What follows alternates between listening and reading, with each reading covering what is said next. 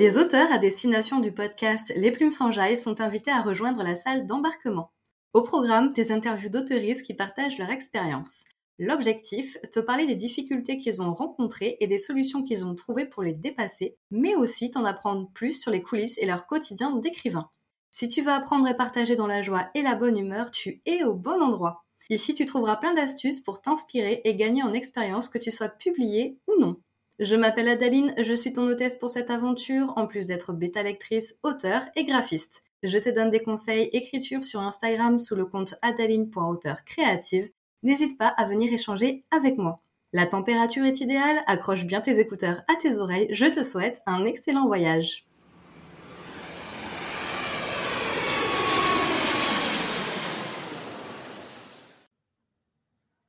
Bonjour Aurore, comment ça va bien? Bonjour Adaline, ça va très bien, merci et toi? Oui, bah écoute, très très bien. Ça fait un petit moment maintenant que je te suis sur Instagram et euh, je vois tout le travail que tu réalises pour euh, communiquer autour de ta saga d'Urban Fantasy, donc Step Down. Est-ce que je prononce bien déjà Step Down, c'est bon? Euh, Step Down. Step Down. Ok. ouais, parce que ça marche. Tu as choisi l'auto-édition pour la publier et tu vas bientôt lancer une campagne Ulule pour la financer. Exactement, c'est ça. Donc euh, voilà, je trouvais intéressant euh, de te donner un petit coup de pouce en fait pour faire connaître euh, ton roman. Et c'est hyper utile aussi de parler du système de l'auto-édition pour les auteurs qui nous écoutent. Voilà. Bah, c'est très gentil, merci beaucoup d'avoir pensé à moi, ça me touche beaucoup. du coup, ben, rentre. Alors, j'ai des tics. Voilà, je me suis rendu compte dès le premier épisode que j'ai des tics de langage. Donc, en fait, du coup, finalement. Donc, il faut que je me calme. N'hésite pas à me dire si. Euh, on en a tous et je dois aussi en avoir pas mal. Hein. Alors, rentrons direct dans le vif du sujet. Peux-tu nous pitcher Subdown, ta saga? Ouais, alors en fait, du coup, Subdone, c'est euh, une saga de science, fantasy, urban fantasy. Ça se déroule euh, dans la capitale euh, anglaise de Londres, en majorité. Alors évidemment, ça c'est vraiment le cas au premier tome. Après, l'objectif c'est aussi voilà de s'étendre un petit peu sur plus d'horizons au fur et à mesure que la saga avance. Et en fait, on suit principalement sept personnages principaux. Euh, ça peut effrayer au premier abord, euh, mais c'est vrai qu'ils ont chacun leur personnalité, ils ajoutent chacun euh, leur petit truc à l'intrigue, ils n'ont pas forcément toujours les mêmes intrigues, des fois ça se finit par se rejoindre, etc. mais ils ont un point de vue un peu différent chacun qui est intéressant à exploiter parce que ils ont un point commun quand même entre eux, c'est qu'ils possèdent chacun un don. euh, il y a donc euh, voilà, un don surnaturel euh, qui leur permet de faire diverses choses diverses et variées. notamment, par exemple, on peut avoir quelqu'un qui manipule les illusions. c'est le cas d'un des personnages principaux qui s'appelle Ariane. mais on a très bien, par exemple, son frère qui, Elliot, qui lui manipule plutôt la glace, qui est capable de créer de la glace. Donc ça peut être soit des dons euh, très ancrés dans la matière, soit des dons euh, plutôt psychiques. Euh, il y a plein de variétés, mais ce qu'il y a à retenir, c'est que un don est unique. il ne peut pas être possédé par plusieurs personnes. donc c'est pour ça que chaque personnage a un peu sa touche à, lui. Et à côté de ça, avec chacun, on va découvrir plusieurs pans de ce second monde qui existe au sein du, monde qui ressemble un peu au nôtre. Il y a des petites variations mais il ressemble beaucoup au monde qu'on connaît. C'est juste qu'il y a des personnes qui s'appellent subdon, qui possèdent du coup chacun un don, euh, qui euh, du coup apprennent déjà qu'ils ont un don et qui vont commencer à apprendre à le gérer, à le contrôler, à savoir quoi en faire, et qui vont finir par se rendre compte que euh, déjà ils ne sont pas tout seuls, même si les subdons ne sont pas très nombreux dans le monde, il y en a. et ils vont aussi se rendre compte que le monde est beaucoup plus dangereux pour eux euh, quand ils ont un don que quand ils n'ont pas de don. Euh, parce qu'il y a des gens qui euh, veulent leur peau, clairement, pour aussi leurs raisons à eux. et le but, c'est aussi de les explorer pendant la saga. et du coup, voilà, c'est très dangereux. Et l'objectif, c'est d'apprendre à survivre. Bon, j'espère que c'était pas trop fouillis. non, non, c'est bon, t'inquiète. C'est clair. Comment t'es venue l'idée de cette histoire? Alors, l'idée, euh, malheureusement, je vais pas pouvoir aller dans le détail parce que sinon c'est un énorme spoiler du système de magie. On va plutôt dire que euh, ma première idée a été autour du coup du système de magie euh, de, mon univers, que je peux pas forcément détailler parce que j'y tiens et je préfère qu'on le découvre au fil des pages de sa lecture. je trouve ça important parce que c'est ça, le principe est très simple, mais derrière il y a une belle complexité que j'aime bien creuser. Et du coup, ça part en fait d'une anecdote familiale. Euh, on m'a raconté quelque chose sur euh, une personne de ma famille euh, qui n'est plus présent dans ce monde à l'heure d'aujourd'hui et qui en fait m'a inspiré le système de magie. Petite anecdote comme ça. et du coup, qui m'a donné l'idée d'une première scène. Première scène qui se retrouve du coup dans, dans le bouquin, mais qui à la base était vraiment la première scène qu'on découvrait. Et finalement, elle se retrouve plusieurs chapitres après sous forme de flashback. Euh, donc, euh, je pense que les gens pourront, euh, ça pourra leur faire écho aussi quand ils liront. D'accord. Je trouve ça génial que ça parte d'un, d'une anecdote de famille, en fait. Surtout moi qui suis pas la plus famille au monde. Donc, euh, je suis très, très amie, etc. Et puis, euh, voilà, je suis assez autonome euh, sur, sur ces questions-là. Donc, oui, il y a des choses comme ça qui me fascinent un petit peu sur le passé, etc. D'accord. Et ça donne un peu un petit côté. Ah, on dirait que ça donne une petite touche d'originalité finalement à la famille, au passé. Donc, c'est moi, j'aime bien ça. ça ouais, puis ça donne une petite âme aussi, du coup. oui. Au roman, je suppose. Ouais, ouais, complètement. Et puis, du coup, c'est cher à mon cœur au niveau du principe même, parce que du coup, ça part quand même d'une anecdote familiale, donc ça lui donne une petite puissance en plus. C'est pas juste une idée que j'ai eue sous la douche euh, en écoutant euh, de la musique ou etc. C'est vraiment quelque chose qui m'a été rapporté et qui derrière que j'ai modifié pour euh, que ça devienne en fait quelque chose d'un peu magique. D'accord, il y a vraiment de l'émotionnel en fait. Ouais, Ouais, ouais, beaucoup. Et puis en plus derrière, euh, le système de magie, je l'ai conçu vraiment pour que euh, euh, ça rentre dans des, dans des problématiques que j'aime bien creuser en général, des quêtes d'équilibre, de tolérance, d'unicité aussi, d'unicité dans le sens où on est tous uniques et on forme du coup un tout en étant chacun unique à notre façon. on peut chacun trouver notre place, etc. mais encore faut-il apprendre à le faire et c'est pas facile. Donc euh, voilà, et puis j'aime bien aussi la mythologie, etc. Donc euh, j'ai creusé à fond ce point. Et euh, même si on ne le voit pas encore dans le tome 1 de façon très creusée, ça vient au fil des tomes. Ça a l'air très riche comme, comme univers. J'essaye. et c'est un peu mon bébé. Donc du coup, j'ai quand, même, quand même commencé à l'écrire quand j'avais 16 ans. 16-17 ans. Donc, ça fait longtemps que je potasse. Donc, euh, j'ai eu le temps de, bien m'imprégner, de bien trouver une mythologie derrière, euh, pas mal de choses. Donc, euh, ouais, les, idées foisonnent. Après, faut, faut les organiser. C'est pas forcément le plus simple. Mais en tout cas, il y, a, les idées qui sont là. Et c'est vrai que comme j'adore la mythologie, l'histoire, etc., je me voyais pas faire quelque chose sans en mettre un petit peu, tu vois, dans mon univers. Ça fait combien de temps, du coup, que tu travailles dessus? Ça doit faire plusieurs années. Ouais, ça fait plus de 12 ans. Alors attends, si j'avais 16-17 ans, là j'ai 28 ans, donc ouais, ça fait à peu près ça, ouais. Ouais, ça fait presque 12 ans, ouais. D'accord. Bah, c'est bien parce que ça donne de l'espoir, tu vois, aux personnes qui ont commencé un, roman il y a très très longtemps et qui galèrent et qui se disent mais je suis trop lente. ah ouais, non mais franchement là-dessus, aucune culpabilité parce que je suis la tortue autrice par excellence. Franchement, je... Enfin en 12 ans, du coup, j'ai écrit bah, trois, trois premiers jets. J'ai corrigé bah, du coup tome 1 plusieurs fois, le tome 2 une fois. Et là, j'ai commencé du coup le, le préquel à l'écrire avant de continuer euh, le tome 4. Euh, donc en vrai, je suis quand même une triste tortue quand je vois des gens qui écrivent un premier jet en 6 mois. C'est impossible pour moi. Moi, j'écris un premier jet en 2-3 ans, quoi. Bah, disons qu'en plus, c'est une saga, donc euh, on n'écrit pas aussi facilement une saga qu'un one-shot. Ouais. forcément, il y a tellement d'éléments à, prendre en compte, à créer, euh, avec des enjeux, etc. Forcément, c'est un travail qui est différent, qui est beaucoup plus étendu, en fait, tout simplement. Ah bah complètement, il faut, il faut des fiches de partout, euh, mon ordinateur recèle de dossiers, de Word, d'Excel, de, de, plein de choses, de chronologie, de, de fiches personnages, enfin même secondaire, tertiaire, euh, il en faut parce que sinon on s'y perd, mmh. surtout quand il y a un temps aussi long. Euh, bah, du coup, le, le, risque, c'est aussi de ne pas être cohérent entre les tomes. De ne pas être, de ne pas être cohérent du début à la fin du livre. Parce que c'est vrai qu'écrire un premier jet en six mois, c'est pratique parce que on a l'avantage d'avoir la bonne mémoire. Souvent, elle nous suit assez facilement quand on est plongé dedans et qu'on écrit tous les jours ou de façon régulière.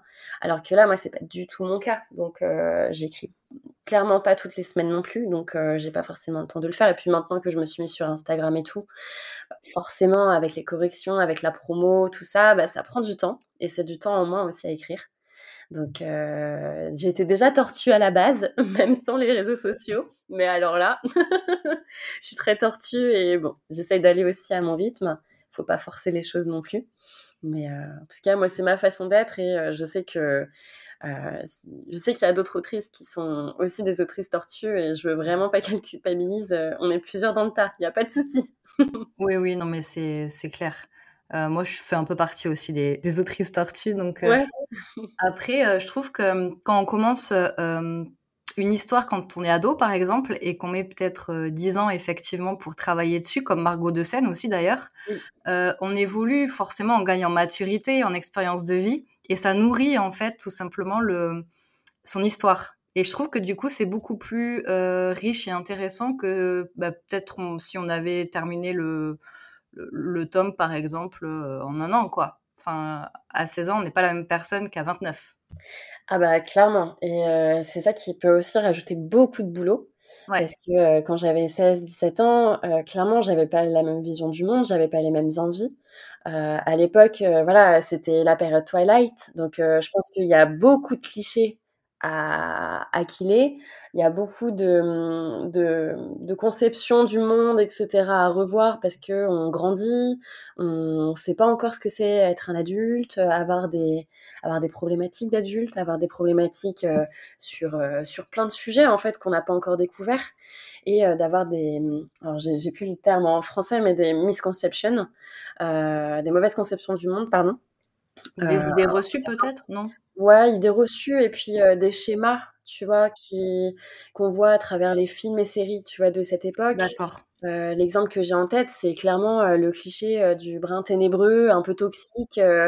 en fait, à l'époque, on n'avait pas forcément conscience que c'était toxique. La petite Aurore de 16 ans, voilà, elle n'en avait pas conscience du tout. Et au final, il y a surtout un personnage dans mon bouquin que j'ai construit sur cette toxicité sans m'en rendre compte. Euh, et en fait, en grandissant, tu te rends progressivement compte que ça va pas.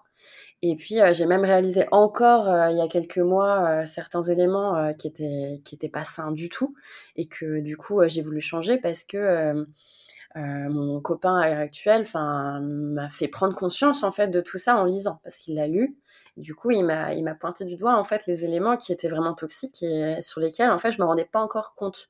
Donc il y a tout un travail d'évolution aussi à faire là-dessus pour se sortir un peu de ces anciens schémas, qui est pas facile. Et je pense qu'on est, on est nombreux, je pense, dans, ce cas de figure-là.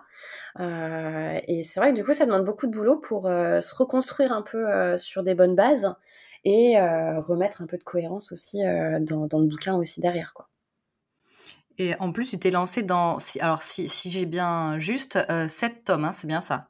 Ouais, sept tomes et quelques spin-offs. Bah, en plus, euh, tu cherches pas la facilité, hein Non, jamais. bah, c'est clairement le projet de ma vie, en fait. C'est, euh, je me vois pas en fait écrire autre chose. Ça peut paraître très bizarre pour beaucoup de personnes, je pense, qui ont l'habitude de passer d'un projet à un autre, mais au final, moi, j'ai réussi à construire le monde dans lequel je veux m'éclater, et je m'éclate à 100% en ayant à la fois euh, la connaissance de mon monde, mais aussi la possibilité de, d'en faire, euh, euh, d'en faire plein de choses en fait, et de m'éclater dedans. Et je me sens pas du tout restreinte par cette contrainte-là en fait d'univers. Au contraire, ça me booste. Je me suis un peu trouvée dans ce monde-là. C'est un peu le livre idéal que j'aurais voulu en fait trouver en librairie et que j'ai jamais trouvé. Et du coup, bah, c'est aussi un petit, pour ça, un petit peu pour ça que je l'ai écrit. Et j'ai voulu y mettre du coup tous les ingrédients que j'adore. Et je sais très bien que euh, même quand, avant de me lancer dans cette histoire-là, euh, toutes les petites histoires que je pouvais développer avant mes 16-17 euh, ans avaient toujours des points communs entre elles. Les personnages principaux se ressemblaient beaucoup, il y avait toujours un peu les mêmes caractéristiques, il y avait toujours un peu d'action, de la course-poursuite, des choses comme ça. Donc il y, a des, il y a des points communs énormes entre toutes les histoires qui me faisaient vraiment vibrer à écrire. Et du coup, au final, je le retrouve dans mon bouquin sans limite. Et je peux même en faire plein d'autres choses. Par exemple, euh, j'adore l'histoire. Pourtant, euh, mon bouquin n'a pas forcément une valeur historique en tant que telle. Mais en fait, j'ai une idée de spin-off sur euh, justement un spin-off historique de mes petits subdons, mais à l'époque de la Renaissance, par exemple. Donc voilà, je me dis, j'ai des possibilités de développement vraiment hyper variées autour de cet univers. Et du coup, j'ai envie de m'investir de façon intégrale parce que en 12 ans, avec ces personnages-là, avec ce monde-là, bah, on s'attache énormément et c'est comme si c'était des, vraies personnes, c'est comme si c'était ma deuxième vie, entre guillemets, quoi. Ça fait partie de toi, en fait.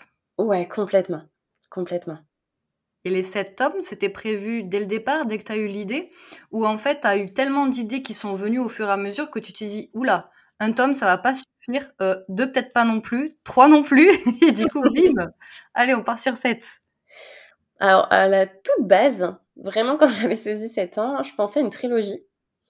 Et du coup, j'avais les idées euh, d'intrigue du tome 1, du tome 2, du tome 3, euh, de façon globale. Souvent, les antagonistes ou les lieux, etc., je les avais bien en tête.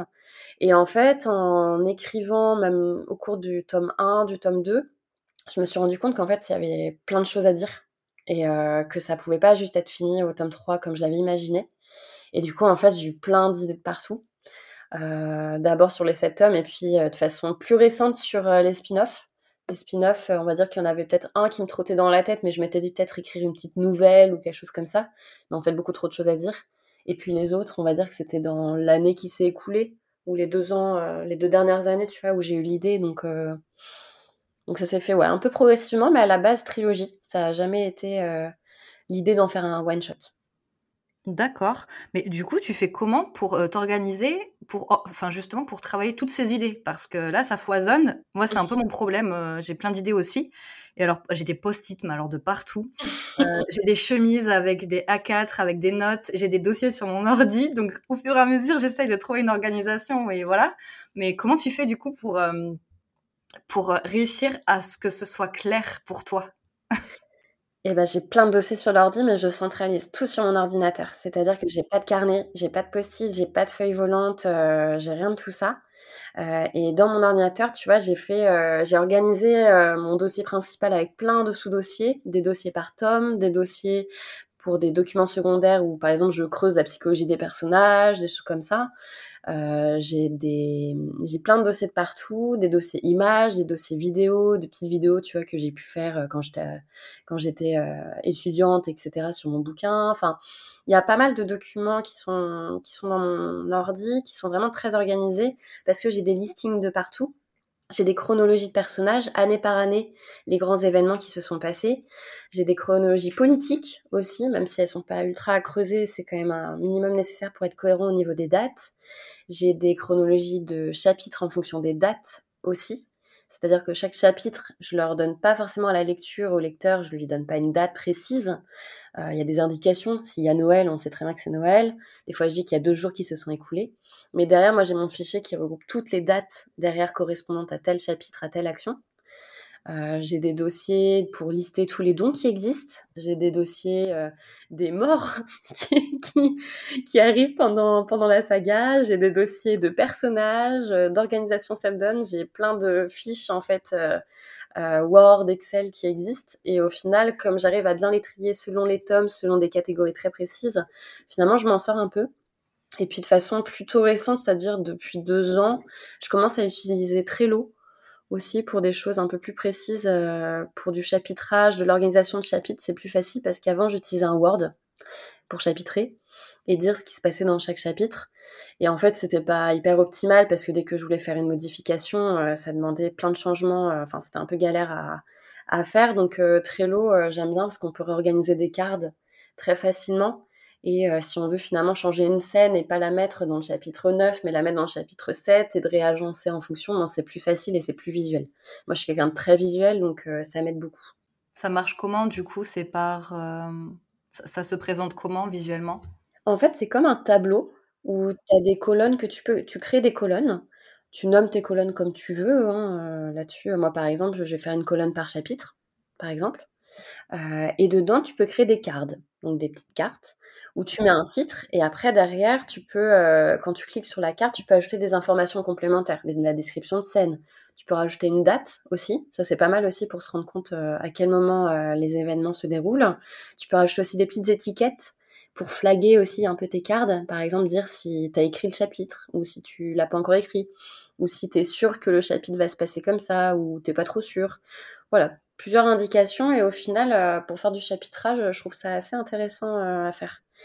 D'accord. Oui, c'est bien parce qu'il existe tellement d'outils aujourd'hui que on fait chacun un peu sa popote, mais c'est bien aussi de découvrir des fois des nouvelles façons de faire qui peut euh, bah, mieux nous convenir au final ou nous faire gagner du temps, quoi. Ouais, ouais, complètement, parce qu'il y en a plein et euh, des fois savoir faire le tri euh, sur tous les outils qui existent, pas évident. Oui. J'avoue que je prends souvent un peu la facilité et des fois les bons vieux Word et Excel, ça passe toujours bien. C'est vrai, souvent il faut faire simple. Et mmh, tu as un travail forcément hein, à côté. Oui. Comment tu fais pour concilier travail et écriture? Parce que, bon, une saga, c'est beaucoup, beaucoup, beaucoup de boulot. Comment tu fais pour, pour avancer malgré le quotidien? Eh ben, c'est pas facile. Mmh. quand j'étais étudiante, c'était simple. Franchement. C'est vrai, mais c'est vrai, la vie étudiante. Enfin, moi, je sais que je bossais énormément, mais j'arrivais à tout faire, je sais pas. C'est une autre dynamique. Ouais et puis, en vrai, quand j'y pense, enfin, des fois, je pouvais avoir, comme j'étais à la fac, j'étais pas en école et tout, donc à la fac, on a quand même moins d'heures de cours. Évidemment, il y a du travail personnel, derrière et cetera. Mais, quand tu as 20 heures de cours par semaine, en vrai, tu as quand même du temps, même si tu vois des copains, tout ça, des copines, tout ça, tu fais des petites soirées, des trucs, des petites sorties. En vrai, tu te retrouves quand même à avoir du temps, d'autant que, enfin, moi, j'ai la chance quand même d'avoir d'avoir choisi une filière euh, où je me sentais à l'aise, où j'avais un peu des facilités. Donc ça ne me demandait pas non plus un travail énorme. C'est pour ça aussi que j'ai choisi la fac et pas, par exemple, de faire une prépa littéraire et tout. Euh, non, je suis allée en lettres modernes euh, parce que je savais que j'aurais du temps aussi pour ma passion. Donc ça, c'était un des avantages. Et puis, c'est l'époque où tu découvres aussi ton indépendance, ta vie seule, et finalement où tu apprends à organiser ta vie comme tu le souhaites et tu dépends de personne. Donc forcément, tu arrives à trouver des moments pour écrire et tout. En tout cas, c'est plus facile. C'est plus facile, surtout quand euh, tu passes pas non plus beaucoup de temps en cours, que tu passes pas non plus un temps euh, monstrueux non plus euh, avec tes devoirs, tes dissertes, etc. moi, je trouvais des petites astuces pour aller plus vite. après, c'est chacun a sa façon de, travailler, etc. Mais bon, j'avais la chance d'être dans une filière où j'étais où quand même plutôt à l'aise là-dedans. Et du coup, tout était plus simple. En fait, étudiante, c'était beaucoup plus facile. Alors qu'une fois que tu travailles, eh ben, c'est pas la même énergie euh, tu passes directement, bah moi j'ai fait pendant longtemps 39 heures, euh, voire plus, voire beaucoup plus. Donc euh, c'est vrai que dans ces moments-là, bah, j'arrivais qu'à trouver du temps pour écrire certains week-ends. Et encore, et encore, pas tout le temps. Parce qu'après, il n'y a pas que le boulot, hein. il y a la vie sociale, la vie amoureuse, la vie familiale, il y a plein, plein, plein de choses qui rentrent en compte. Et moi, je suis plutôt du genre à être un peu sur tous les fronts et à vouloir faire tout. Donc pas évident. Donc j'aime pas faire des sacrifices là-dessus. J'ai envie d'être partout, j'ai envie de tout faire. Euh, et forcément, bah, l'écriture peut en pâtir aussi beaucoup. Et maintenant que je suis sur les réseaux sociaux, encore plus. Donc, euh, c'est pas, pas évident à faire. En ce moment, j'essaie de retrouver aussi un peu mon équilibre, mais comme je suis en pleine promo et en préparation de promo, et dans toutes les démarches d'auto-édition qui, qui prennent quand même beaucoup de temps, euh, bah, c'est vrai que je mets un peu de côté l'écriture. Mais bon, là, j'ai réussi, euh, c'était le week-end dernier, à écrire un vendredi après le boulot. J'en avais trop envie. Journée pourrie et j'avais besoin de me décharger dans l'écriture. Donc, euh, je suis rentrée, j'ai écrit une heure et demie, deux heures et ça m'a fait trop du bien. J'avais pas du tout prévu ça. Et puis après, voilà, j'essaye de retrouver aussi un, un, petit équilibre. Avant, j'arrivais à beaucoup écrire le week-end, par exemple les samedis soirs, etc. Mais j'étais un peu folle parce que je pouvais faire des nuits blanches quasiment. Je tournais au Red Bull. Oula, c'est pas bien ça, attention. Non, c'est pas bien et j'ai arrêté, euh, j'ai arrêté au bout de plusieurs mois. Mais au moins, j'étais, j'étais vraiment, enfin, j'ai réussi à finir mon, mon, premier jet de tome 3 comme ça, quand même, en sacrifiant un peu mes samedis soirs, entre guillemets, euh, à ne faire que écrire, au final, euh, à me coucher à 4-5 heures du matin, quoi. Et sauf que maintenant, j'ai plus l'énergie. Clairement, j'ai plus l'énergie pour faire ça. Donc, je pense que j'écrirai plutôt par phase, certains week-ends où c'est tranquille et tout. Mais je pense que ça me reviendra une fois que j'aurai j'aurai publié le premier tome déjà. Oui, puis de toute façon, la promotion, ça fait partie aussi pour moi quelque part de l'écriture. De toute façon, c'est c'est ton roman, donc ça fait partie du travail aussi d'écrivain, surtout quand tu es auto-édité. Donc finalement, même si tu n'écris pas trop, c'est pas grave. C'est tu travailles quand même pour lui. Oui, complètement, ouais. Bah, c'est vrai que dans ces cas-là, on peut compter aussi euh, mes après-midi off parce que euh, j'ai une après-midi par semaine où je suis off. J'ai convenu ça avec, euh, mon travail pour justement me mettre sur mes projets. Et donc, je l'utilise beaucoup pour voilà, faire toutes les démarches d'auto-édition, de promo, de préparation de posts d'Instagram, de tout préparer en amont. Mais ça m'est arrivé une fois de temps en temps d'écrire parce que j'avais plutôt envie de faire ça, quoi. C'est vrai qu'on n'en parle pas forcément, mais euh, quand on a un travail à côté, qu'on a envie de dégager plus de temps, notamment pour écrire, euh, on peut négocier, c'est possible, avec son patron. Euh, soit on peut faire toutes les heures, mais travailler à fond pendant quatre jours, par exemple, et avoir un jour off. Ou pareil, une demi-journée, quelque chose comme ça. ça se demande. Enfin, faut, faut oser le faire ça, ça, peut, ça peut passer. ouais, complètement. Je pense qu'il faut oser parce qu'on ne sait jamais. Et puis, euh, en vrai, effectivement, moi, il y a eu quand même un sacrifice financier. Euh, parce que du coup, je suis passée, j'ai pris la décision de passer de 39 heures à 35 heures. Euh, et au final, bah, après, je pouvais me le permettre aussi. Hein, tout le monde ne peut pas forcément se permettre. Moi, j'ai la possibilité de le faire, donc j'ai foncé. ça me mettait pas dans, dans, dans, enfin, ça que t'es pas dans la merde, parlons clairement. Ouais, voilà. j'ai essayé de trouver un synonyme, mais j'ai pas réussi. Ah, allez, allons-y. donc voilà, donc j'ai eu la chance de le faire. J'ai la chance d'avoir un employeur qui est hyper à l'écoute de ses employés euh, sur leur passion à côté et euh, qui encourage justement ça parce qu'il a bien compris que encourager les gens à faire leur passion à côté du boulot, ben en fait ça les motive encore plus à travailler à côté dans les moments euh, où ils sont là. Donc, euh, et ça évite à leur esprit aussi d'être perturbé, d'être ailleurs, etc. On est beaucoup plus focus euh, sur nous. Donc, euh, il n'y a que des avantages. Est-ce que tu peux me prêter ton patron, s'il te plaît? Parce que la mienne n'est pas du tout comme ça. Et j'avoue, ça me changerait un petit peu. Ça serait cool, vraiment. Merci beaucoup. Merci. tu m'enverras un mail pour me tenir au courant. Et quelles difficultés tu as rencontrées euh, jusqu'à présent, euh, au cours de l'écriture de, tes romans, est-ce qu'il y a des choses sur lesquelles tu as buté? Euh, Est-ce que tu as eu des blocages? Est-ce qu'il il y avait aussi peut-être techniquement des choses que tu devais apprendre pour te perfectionner? C'est une bonne question. Je pense que ma, ma plus grande difficulté, c'est le temps ça c'est sûr. La disponibilité, c'est la première, mais on en a déjà parlé. Moi, je suis pour les journées de 36 heures. Voilà. à quand, euh, j'allais dire un directeur, un, président va nous proposer cette journée-là à 36 heures? C'est important, ça, ça, changerait la vie, quoi. ah bah ça c'est sûr. Non, mais sinon, niveau difficulté, je pense que des fois, c'est une question d'inspiration. Des fois, je peux euh, avoir moins d'inspiration ce que je fais dans ces moments-là, quand ça fait trop longtemps, ça me pèse un petit peu parce que je sais que j'ai l'envie d'écrire, mais que j'ai pas trop euh, l'inspiration pour, parce que euh, je veux pas non plus euh, écrire juste pour écrire et avoir à repasser sur mon premier jet et à faire un énorme chantier de folie. Ah, je suis pareil. Déjà fait, donc je l'ai déjà fait pour le tome 1 bah, c'est long. Ah, le premier jet trop brouillon, je sais qu'il y a des personnes qui fonctionnent comme ça, mais alors moi, ça m'angoisse.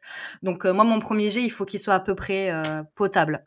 ouais, je suis pareil que toi. Je suis pareil que toi. Je préfère être plus lente, mais du coup, euh, voilà, c'est après voilà, c'est une question de d'habitude et d'affinité avec ces projets. Hein, mais moi là-dessus, on va dire que c'est plutôt ça. Et la technique que je trouve, c'est d'essayer de découvrir des nouvelles musiques, parce que je fonctionne beaucoup à la musique. Euh, je tire beaucoup mon inspiration de la musique, pas de mon quotidien du tout, au contraire. Euh, ou ça peut m'arriver, hein, mais, euh, mais pas de, enfin, de façon plutôt émotionnelle qu'autre chose. mais c'est vrai que la musique m'aide beaucoup et des fois il suffit que je trouve une nouvelle musique qui va que je vais adorer, qui va énormément m'inspirer, bah c'est reparti en fait. Ça va, ça va me relancer. Alors évidemment les relances sont des fois un peu difficiles. Mmh. c'est un peu comme comme le vélo, hein, t'en as pas fait depuis longtemps, t'es pas trop assuré, il faut te remettre un petit peu en selle pour avoir plus d'assurance dit celle qui déteste faire du vélo. non, mais c'est vrai, des fois, on, bute et euh, en fait, on se dit, bah, allez, je suis nulle, j'y arriverai jamais. Mais non, non, c'est juste que tu es un peu rouillé. Donc, vas-y, persévère et ça, ça, va le faire. ouais, complètement. Donc, en vrai, euh, ça dépend de plein de facteurs, mais quand l'inspiration est là, euh, vaut mieux pas la... vaut mieux pas lui dire non quand même. Et il y a des, t'as rencontré aussi des fois des difficultés pour écrire certaines scènes? Est-ce qu'il y en a qui t'ont donné du fil à retordre? Des fois, on n'aime pas les scènes de combat, on ne sait pas trop comment s'y prendre, ou les scènes d'amour, ou les choses un petit peu tristes. Enfin, est-ce qu'il y a des choses comme ça, toi, qui te bloquent un peu? Moi, ce qui pourrait me bloquer, c'est les scènes trop quotidiennes, c'est-à-dire où il n'y a pas assez d'action, pas assez d'émotion. c'est vrai que là, je vais moins m'éclater de base, donc je vais être moins dedans. Et je sais que j'ai déjà annulé des scènes que j'avais planifié euh, parce que j'y arrivais pas, je trouvais pas inspiration et en fait euh, je me rendais compte euh, au fur et à mesure que bah, finalement c'est peut-être que la scène n'avait pas un intérêt et qu'il fallait peut-être juste la zapper et faire une ellipse et expliquer rapidement en deux phrases après derrière ce qui s'est passé, c'était qu'elle n'était pas si importante. Donc finalement je commence un peu à prendre l'habitude de me dire si là j'y arrive vraiment pas, si je suis même pas intéressée presque par la scène et j'avais l'impression que c'était nécessaire en la planifiant, c'est qu'il faut pas forcer et du coup, je la C'est que c'est qu'elle est ennuyeuse en fait. Ouais, clairement. Clairement. Et apparemment, tu, tu m'as dit juste avant que toi, en plus, tu aimais les choses, enfin l'action, voilà, quand il, se passe plein de choses, donc forcément, tu le repères assez vite, quoi. Ouais, complètement, complètement. Ok. Et j'aimerais bien, alors, tu diras ce que, ce que tu veux dire, bien sûr, mais parler de système de magie. Est-ce que tu peux nous parler un petit peu de ton système ou si c'est pas le cas, euh, est-ce que tu, selon toi, quels seraient les paramètres à prendre en compte pour euh, créer un système de magie? Parce que moi, je sais que j'en ai, j'en ai deux à créer pour mes romans et c'est pas si facile que ça. Ouais, c'est pas facile et j'avoue que si j'avais pas eu euh, mon idée très simple grâce à l'anecdote familiale, euh, franchement, euh, je j'aurais pas su par quoi commencer. Et je pense qu'à l'époque, non, je serais partie sur quelque chose de très, de beaucoup plus simple et de me dire, par exemple, j'adore les quatre éléments, j'adore ça. Bah, peut-être que je serais partie là-dedans. Mais au final, derrière, effectivement, il faut creuser. Donc, moi, j'avoue que j'ai pas trop réfléchi à la manière de gérer mon système de magie. C'est venu assez assez naturellement au cours de l'écriture. Euh, et comme je suis une tortue, bah, ça me prend du temps. Euh, forcément, hein, euh, j'ai pas planifié mon système de magie de base de façon très claire dès le départ. Ça, c'est pas le cas du tout. Mais j'ai ressenti quand même au bout d'un moment le besoin de mettre à plat ce que j'avais pu dire par exemple dans le tome 1 et de me dire bon comment ça fonctionne et du coup de faire des petites recherches. parce que du coup je pense que c'est bien d'avoir un principe de magie simple à expliquer sur la base, oui. principe en lui-même, euh, mais derrière, creuser et approfondir et se poser pas mal de questions sur euh, d'où ça vient, aussi les origines. Euh, même si on n'a pas forcément la réponse en tant que telle, où on a des, des suppositions diverses et variées ou des possibilités, c'est bien de les mettre à plat pour s'interroger, poser les bonnes questions, se demander comment ça fonctionne. C'est ça qui m'a demandé le plus d'efforts, parce que moi, je suis... Enfin, c'est très facile de, passer, de, de rester à la surface des choses euh, sans creuser en profondeur. Et là, j'avais besoin de le faire. J'avais pas le choix. Je, suis pareil. Et des fois, je vais, je sais pas toi, mais moi, je vais trop loin des fois. Je, limite, euh, je me pose des questions métaphysiques. Je suis là, alors redescends un petit peu sur terre parce que là, tu t'envoles, tu te perds.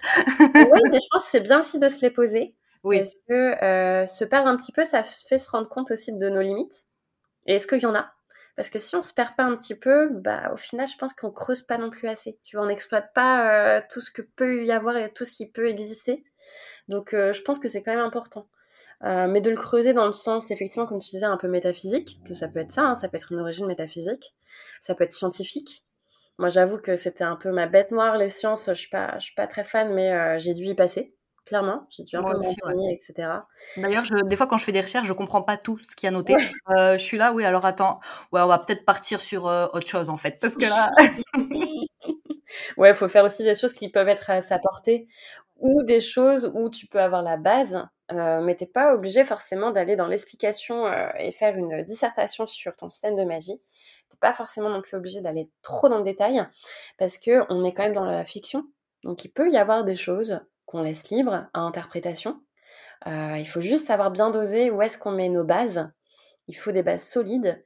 Et après, derrière, s'il y a des questions d'interprétation, assumer dans le bouquin qu'il y a de l'interprétation possible. Et que des fois, accepter qu'on n'a pas forcément toutes les réponses. Euh, moi, j'adore ce principe-là parce que euh, c'est hyper représentatif du monde en fait qui nous entoure, de la science qui nous entoure. Parce qu'on n'a pas réponse à tout. On a les connaissances à notre échelle actuellement, mais dans 100 ans, dans 1000 ans, ce sera sûrement différent. quand on pensait que la Terre était plate et qu'après, ben, on ne le pensait plus, bah, la science, elle vaut finalement à un moment T. Donc, on a le droit d'avoir des choses qui, qui ne sont pas expliquées ou d'avoir plusieurs hypothèses et l'assumer dans le bouquin, ça peut être intéressant et ça peut aussi avoir un intérêt pour l'imagination du lecteur. Parce que derrière, le lecteur peut se dire Ah, moi j'aime bien cette théorie. Finalement, je la préfère presque à l'autre. Du coup, bah, on laisse aussi un peu le choix au lecteur d'interpréter.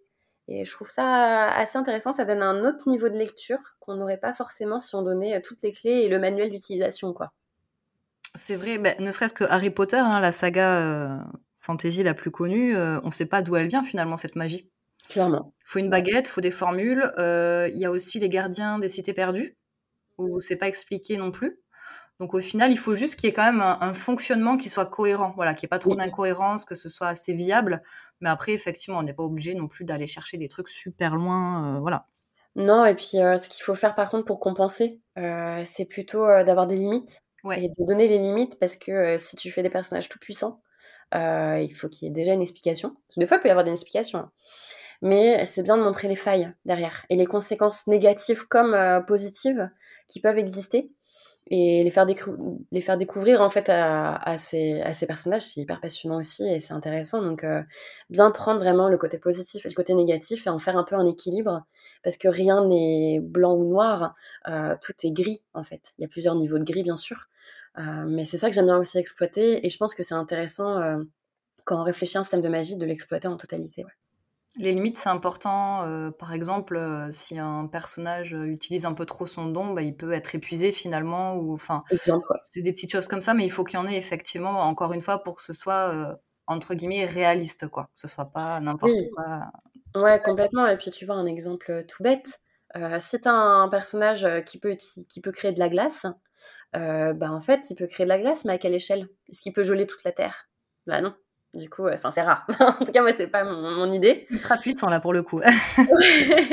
Donc, forcément, il y a aussi des limites aussi euh, sur les, la, je sais pas comment dire, mais pas la géographie de la magie, mais euh, la... L'étendue, un petit peu.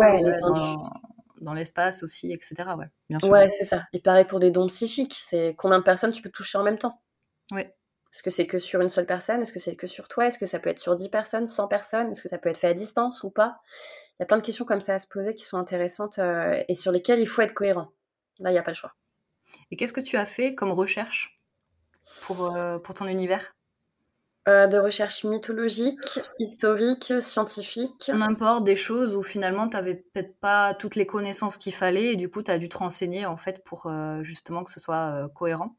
L'origine globale scientifique du don, d'où ça vient, et etc. Et après, je veux pas trop spoiler, mais, mais en tout cas, ouais, ça a été très là-dedans, dans aussi peut-être un petit peu côté côté technologie aussi un petit peu. Enfin, moi, j'ai fait un petit mix, mais plutôt axé vers la biologie, tu vois. Ok. Et comme c'est de la magie, est-ce qu'il y a des noms d'objets, de lieux ou des concepts euh, spécifique que tu as créé à 100% Et si oui, comment tu as fait pour euh, trouver ces noms-là? J'aime bien euh, comme ça l'invention de noms, de concepts. Objet non, lieu pas trop, enfin si, mais spoiler, tome 2, tome 3. non, il y en a quelques-uns. Après, souvent, je m'inspire de choses réelles. bah, ça se passe à Londres. Il y a, en majorité, il y a plein d'autres lieux qu'on va visiter et que voilà. Certains lieux ont des adaptations. Euh, mais après, il y a quand même la base qui est là. Et après, au niveau des objets, du coup, il n'y a rien du tout. Il y a pas, parce que finalement, il n'y a, enfin, y a rien d'inventé là-dessus. Euh, il n'y a pas de, de nouvelles technologies. Enfin, c'est comme si ça se passait. Euh, ma première date du tome 1, c'est en 2017-2018. Donc, c'est comme si ça se passait à cette époque-là. Donc, il n'y a pas. La technologie est la même qu'à cette époque. Et au niveau concept, bah, rien que le mot subdonne. Oui, c'est ce que j'allais te dire. Le titre, du coup, d'où il vient? Et ben, c'est le nom qu'on donne aux personnes qui possèdent un don. D'accord, mais comment t'as Ah, ok, d'accord. Euh, tout est secret en fait. Il faut vraiment lire le roman. Attends, on va teaser à fond. Alors, si vous voulez vraiment euh, tout savoir, il faut absolument lire les tomes. non, mais c'est vrai que si j'explique comment j'ai construit euh, le mot, c'est que je donne le système de magie derrière. Je spoil un peu. Ok, ça marche. du coup, je peux pas trop. Mais rien que ça, c'est inventé. Du coup, ce côté mystérieux, j'avoue, ça, tu vois, ça donne vraiment envie de découvrir. Tu te dis, mais c'est quoi ce truc? C'est quoi cette anecdote familiale? C'est quoi? Pourquoi ce titre? Enfin, tu vois? Et pourtant, franchement, il y a des choses, c'est très simple, mais c'est juste que voilà, faut, faut prendre. Souvent, les meilleures idées sont les idées les plus simples qu'on arrive après à exploiter et à surexploiter, quoi. Et pourquoi Londres? Alors, Londres, c'est un peu ma ville de cœur. Euh, je l'ai découverte en voyage scolaire, je pense comme beaucoup de personnes, en voyage de quatrième. ouais, quatrième, troisième. je pense. Et euh, c'est vrai que bah, c'est une ville que j'ai tout de suite adorée. J'ai une grande affection pour la langue anglaise aussi. Euh, c'est une langue que j'adore, qui me passionne, euh, que j'adore entendre. Euh, des fois, je fais même un peu de franglais et si ça se trouve, j'en ai peut-être utilisé pendant depuis le début du podcast. Est-ce que tu fais comme ces personnes qui sont bilingues et qui disent ah, comment on dit déjà en français Je ne sais plus.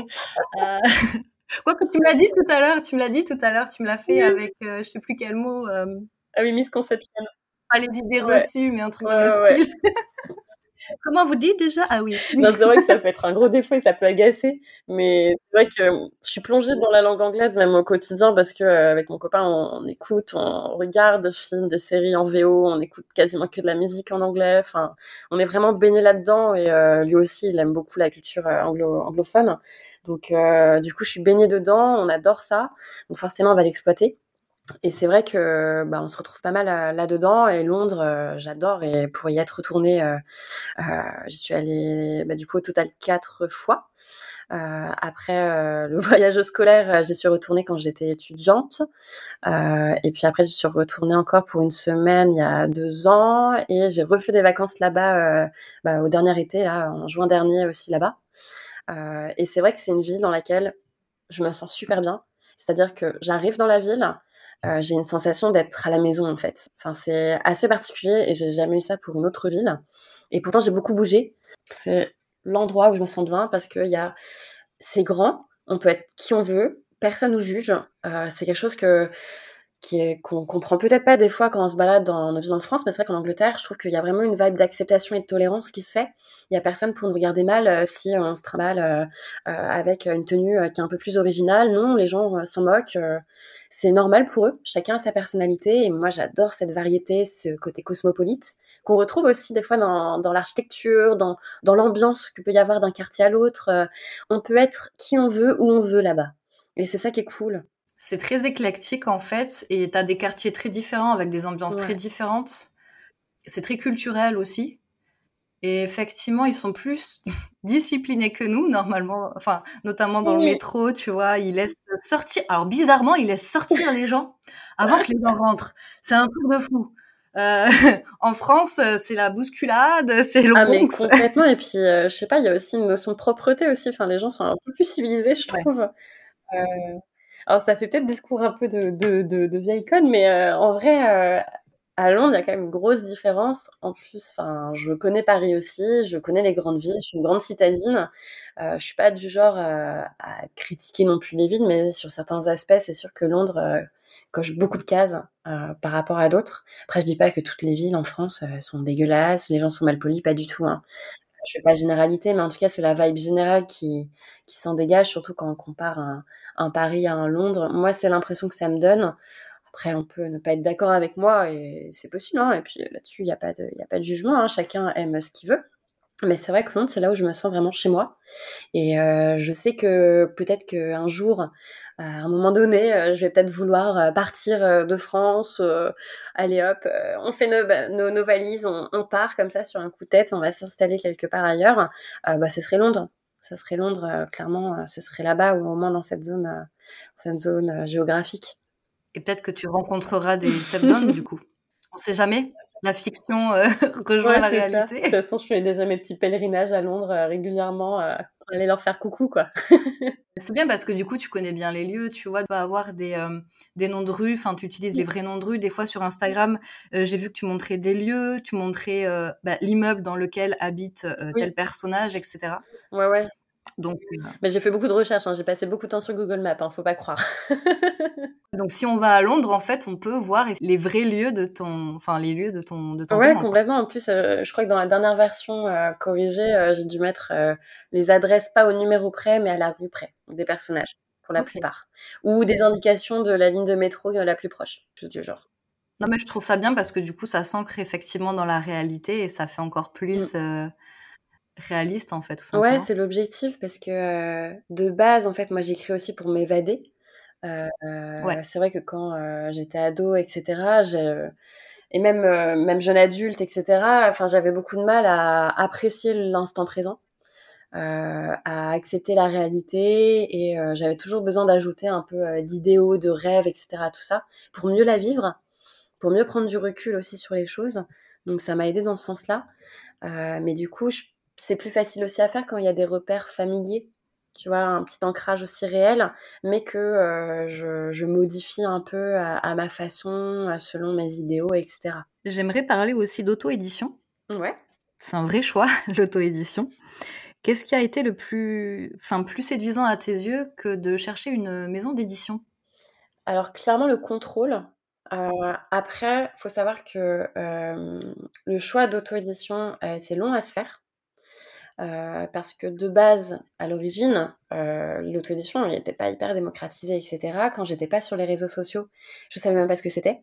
Ouais. voilà, j'étais pas du tout familière euh, euh, de ce terme-là et de, ce que ça pouvait donner. Je pensais pas que c'était même possible. Donc forcément, j'ai eu ma phase où j'ai voulu chercher une maison d'édition, ça c'est sûr.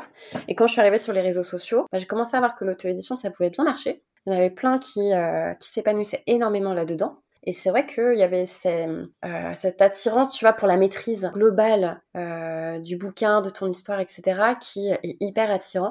La liberté. Ah mais complètement. Et ça, franchement, moi, j'en ai besoin et je suis un peu contrôle fric, euh, tu vois, pour les, sujets qui me tiennent à cœur. Euh, j'ai trop besoin, tu vois, d'avoir mon regard sur la couverture, euh, sur le résumé, sur plein de détails, de la façon dont je vais faire ma promo, sur les objets promotionnels, sur plein de trucs. J'ai trop besoin de, ça et de créer aussi. pas forcément d'illustrer, mais de créer, tu vois, par exemple, les supports de promo. moi, j'adore faire ça. Je trouve ça passionnant. Ça peut être lourd des fois, mais euh, de temps en temps, ça me fait trop du bien. Et c'est vrai que ça, c'est hyper intéressant par rapport à une maison d'édition où finalement, tu décides de faire confiance à une maison, à un, ou une éditrice. Et du coup, bah, ça, ça pouvait me faire peur. Après, la question de la visibilité rentre forcément en compte. Je sais qu'en auto-édition, j'ai moins de visibilité que dans une maison d'édition. Après, quand on commence à discuter avec des copines, avec des gens sur Instagram, etc., on a les retours d'expérience, on a tout ça, on se rend compte aussi que euh, maison d'édition ne veut pas forcément dire visibilité. Euh, ça ne veut pas forcément dire euh, grand succès, ça ne veut pas forcément dire euh, qu'on respecte toutes tes demandes. Il y a plein d'exemples divers et variés sur, sur Instagram au niveau de l'expérience de plein de gens. Et c'est vrai que certains pans peuvent faire peur, que ça fait réfléchir. Après, il y a eu j'ai eu mon époque où j'étais sûre d'abord d'auto-édition, puis après, avec des copines, on a rencontré une éditrice d'une grande maison, et en fait, on a discuté, et puis on se disait, bah pourquoi pas, et tout, peut-être tenter dans cette maison-là de soumettre le bouquin.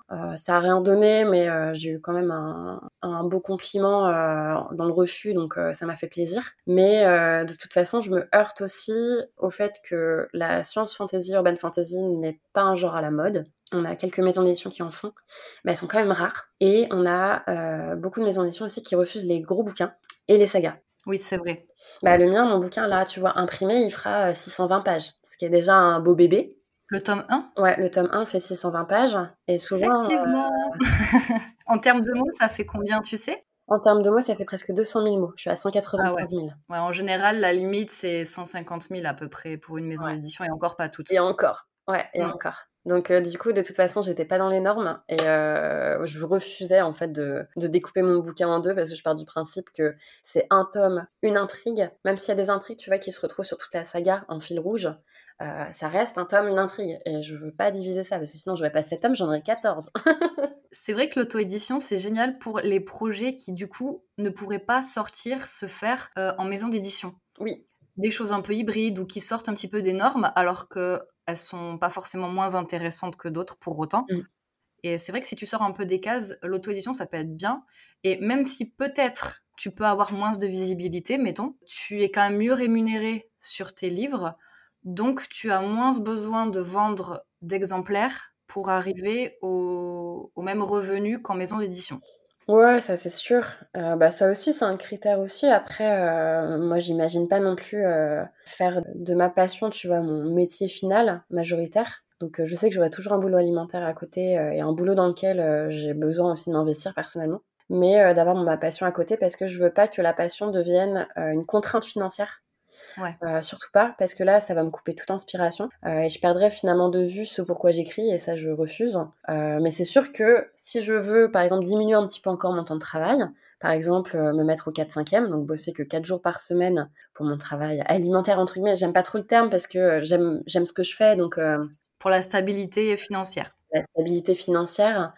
Ça, tu vois, ça serait, ça serait cool que l'auto-édition me permette, tu vois, de me dégager encore une nouvelle après-midi pour bosser mes projets.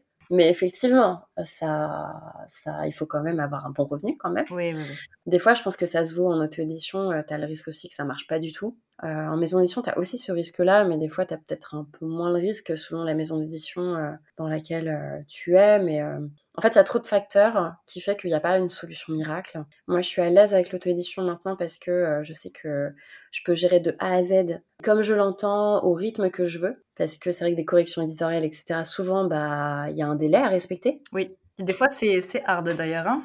avec un boulot à côté, faut envoyer. Ouais, c'est ça. Et moi, du coup, ça me bloquerait. C'est déjà que j'ai assez peu de temps. Du coup, euh, non, enfin, pour moi, ça serait même pas possible si on me dit de faire des corrections littéraires en un mois. Enfin, franchement, je trouve que les personnes qui font ça, vous êtes des warriors, quoi. Mmh. Je vous admire. Parce que moi, je serais incapable de le faire. Parce qu'en plus, oui, tu. Alors, quand tu es auto-édité, il faut réaliser en gros soi-même toutes les tâches qu'une ME ferait finalement. À quel prestataire extérieur tu as fait appel pour euh, concrétiser ton projet? Du coup, j'ai fait appel euh, à une illustratrice. Donc là-dessus, moi, j'ai aucune compétence en dessin, etc. Euh, donc, euh, il me fallait forcément quelqu'un. Donc, une illustratrice. Et puis, sinon, j'ai fait appel à des bêta lectrices, à des personnes pour, pour faire des illustrations de personnages, tout ça pour m'aider dans la promo. Ce que je ferai aussi, que je n'ai pas fait pour le premier tome, mais que je ferai pour le deuxième, c'est faire appel à une correctrice pro. Parce que il faut savoir que le premier tome, du coup, bah, ça fait plus de dix ans qu'il est fini. Je l'ai corrigé plein de fois. Euh, j'ai eu des, proches qui l'ont corrigé parce qu'ils ont un, un, très bon niveau. J'ai eu une copine euh, qui bosse dans l'édition, qui l'a fait passer sous son logiciel de correction euh, de sa maison d'édition, de tout ça. Mais Évidemment, ça suffisait pas, donc euh, moi je l'ai fait aussi de mon côté. Je me suis, j'ai pris un peu la casquette de correctrice en me formant un peu de façon autodidacte, euh, mais je suis pas professionnelle du tout hein, là-dessus, euh, pas du tout. Je me suis aidée d'antidotes aussi, mais c'est vrai que ça a été très long. J'ai pris l'équivalent de un mois et demi, comme si j'avais travaillé à temps plein, un mois, un mois et demi à 39 heures. C'est beaucoup de travail, tout ce qui est correction, bêta lecture aussi pro, on s'imagine pas. C'est une vraie expertise et beaucoup, beaucoup, beaucoup de travail. Et euh, tout ce qui est correction, c'est pas forcément aussi que les fautes d'orthographe. C'est aussi euh, les règles typographiques pour pas se retrouver, par exemple, avec euh, un point d'interrogation en début de ligne. des trucs comme ça. Et c'est vrai que c'est très technique. Ouais, complètement. Et c'est vrai que c'est pour ça que ça prend beaucoup de temps. Et euh, bon, pour le tome 1, j'avais pas l'argent. Donc euh, je sais que comme j'ai quand même un, bon niveau euh, d'orthographe, etc., je suis très littéraire, j'ai fait des études de lettres, enfin là-dessus, il n'y a pas de, pas de problématique, etc. Ça fait pas tout, mais voilà. Et ben, je me suis dit que j'allais faire l'impasse là-dessus parce qu'une correctrice pro, c'est pour ma brique, c'est presque 2000 euros, quoi.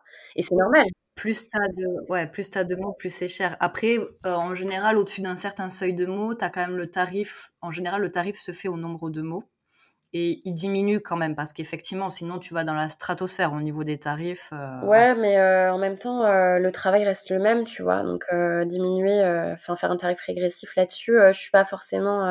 Enfin, je le prends pas du tout en compte parce que j'estime en fait que le travail doit de toute façon être fait et que si la personne elle est sérieuse, euh, bah voilà, elle fera un truc hyper rigoureux. Euh, comme j'ai une amie qui est devenue correctrice euh, professionnelle, où elle a eu son diplôme au printemps dernier. Est-ce que ce serait Morgane? Non. Ah. Non, non, non. Parce que moi je connais Morgane. Ouais, non, non. ma copine c'est Noémie Compagnon correctrice. ouais, qui est sur Instagram. je pourrais faire. je fais un peu de promo aussi pour elle. et je sais que c'est quelqu'un qui est hyper rigoureuse, enfin, même si euh, c'est encore ses débuts en tant que correctrice, c'est quelqu'un de super assidu. Euh, elle m'a montré ses méthodes de travail et moi je suis en mode waouh, c'est un truc de folie. Enfin, elle s'investit vraiment euh, à fond. Elle a vraiment à cœur de faire un travail vraiment soigné. Et ça, c'est vraiment cool. Et c'est pour ça que pour mon tome 2, je lui ferai complètement confiance pour ça. je sais que j'arriverai plus à la rémunérer pour le tome 2 que pour un tome 1 clairement. j'ai fait ce choix-là et puis c'est vrai que c'est pour ça aussi que je fais la campagne Ulule. c'est aussi pour me dire bon bah si on atteint un certain niveau de financement, ça me permet d'avoir l'argent aussi pour la payer et pas piocher forcément dans mes réserves personnelles. C'est l'avantage. Elle va démarrer quand ta campagne? Elle démarre dimanche 1er octobre et elle va durer jusqu'au dimanche 5 octobre. D'accord. Ah, c'est une campagne éclair? Euh, bah, c'est 33 ou 34 jours, je crois. Pourtant, ah, donc c'est du 1er octobre? Ah oui, non, au 5 novembre. On est d'accord, oui. Non, parce que bon, alors, les maths, c'est pas ma spécialité, mais là, quand même, euh, je gère. non, non, oui. Du, coup, je répète. ouais, pour les auditeurs, c'est mieux quand même qu'ils sachent, tu vois. Ils disent, oh, j'ai 5 jours et tout. ouais, non, non, ce serait beaucoup trop juste. Non, non, du coup, ça commence euh, dès le dimanche 1er octobre et ça se finit le dimanche à 5 novembre. Donc euh, un mois et une semaine quasiment. Ok, ça marche. Donc euh, tu as décidé de faire une campagne pour pouvoir financer effectivement ton livre sans sortir de l'argent de ta propre poche, parce que c'est vrai que entre, enfin tous les prestataires qu'il faut engager, ça coûte pas mal d'argent. Ouais, complètement. Et puis, euh, bah, je sais que de toute façon, il y a de l'argent qui vient de ma poche, ça c'est sûr. C'est inévitable, un minimum. Euh, mais le but, c'est de l'amoindrir un maximum. C'est-à-dire que, par exemple, tu vois, le, si on atteint les 100%, j'aurais pu rembourser la couverture, les impressions pour un certain nombre de livres, euh, deux, trois petites choses par-ci par-là. Tu vois, les démarches de maquette. du coup, je m'aide aussi d'une société qui s'appelle Librinova, que tu connais peut-être, qui Oui. aide aux démarches à l'auto-édition et qui s'est occupé notamment de la mise en page de mon bouquin. Ça, ça pareil, du coup, j'ai délayé. Donc tout ça, tu vois, tous ces éléments-là, c'est vraiment avec les 100% qu'on peut les rembourser. Ulule prend une partie. L'URSSAF prend une partie. ah bon? L'URSSAF Il prend l'argent, l'URSSAF Bizarre. C'est les impôts, tout ça. Enfin bref, il y a toujours une partie euh, qui est redistribuée, mais c'est normal. Hein. Et euh, après, derrière, en fonction des paliers, c'est là où on peut commencer à rembourser, tu vois, des petits éléments un peu bonus, c'est-à-dire euh, euh, j'ai demandé, j'ai commandé, tu vois, des, des, illustrations de personnages, des choses comme ça. Donc le but c'est aussi d'amoindrir un peu, tu vois, les coûts qui ont été faits à ce moment-là. Mais aussi après derrière, si j'arrive à rembourser tous ces éléments-là, c'est de l'argent, euh, c'est de l'argent que je peux réinvestir du coup pour le tome 2 sans prendre trop dans mes réserves personnelles, dans mon épargne. Donc euh, c'est vrai que c'est important en fait. je vois pas la campagne comme une possibilité de me faire de l'argent pour moi, pour mon usage perso. Pas du tout. je le vois comme un moyen de rembourser les frais déjà engagés et les frais potentiellement à venir pour les futurs tomes. C'est comme une entreprise en fait. Oui, complètement, mais c'est exactement ça. Mais je me rémunère pas de façon directe. En fait, je me rémunère juste pour, euh, pour avoir le plaisir aussi d'avoir euh, créé mon bouquin et de le distribuer. Et euh, ce que je me dis aussi, c'est que dans l'idéal, ce serait qu'avec la campagne, je rembourse mes frais et passer et un début de à venir. Je sais que je pourrais jamais euh, faire tous mes frais euh, à venir, c'est impossible, hein, c'est beaucoup trop. Euh, et qu'au moment où le livre sort sur Amazon, sur la Fnac, Cultura, etc. la demande, c'est que cette fois cet argent puisse me permettre un petit revenu supplémentaire qui puisse potentiellement peut-être compenser du coup mes temps de travail qui diminuent, compenser financièrement finalement ce côté-là en fait.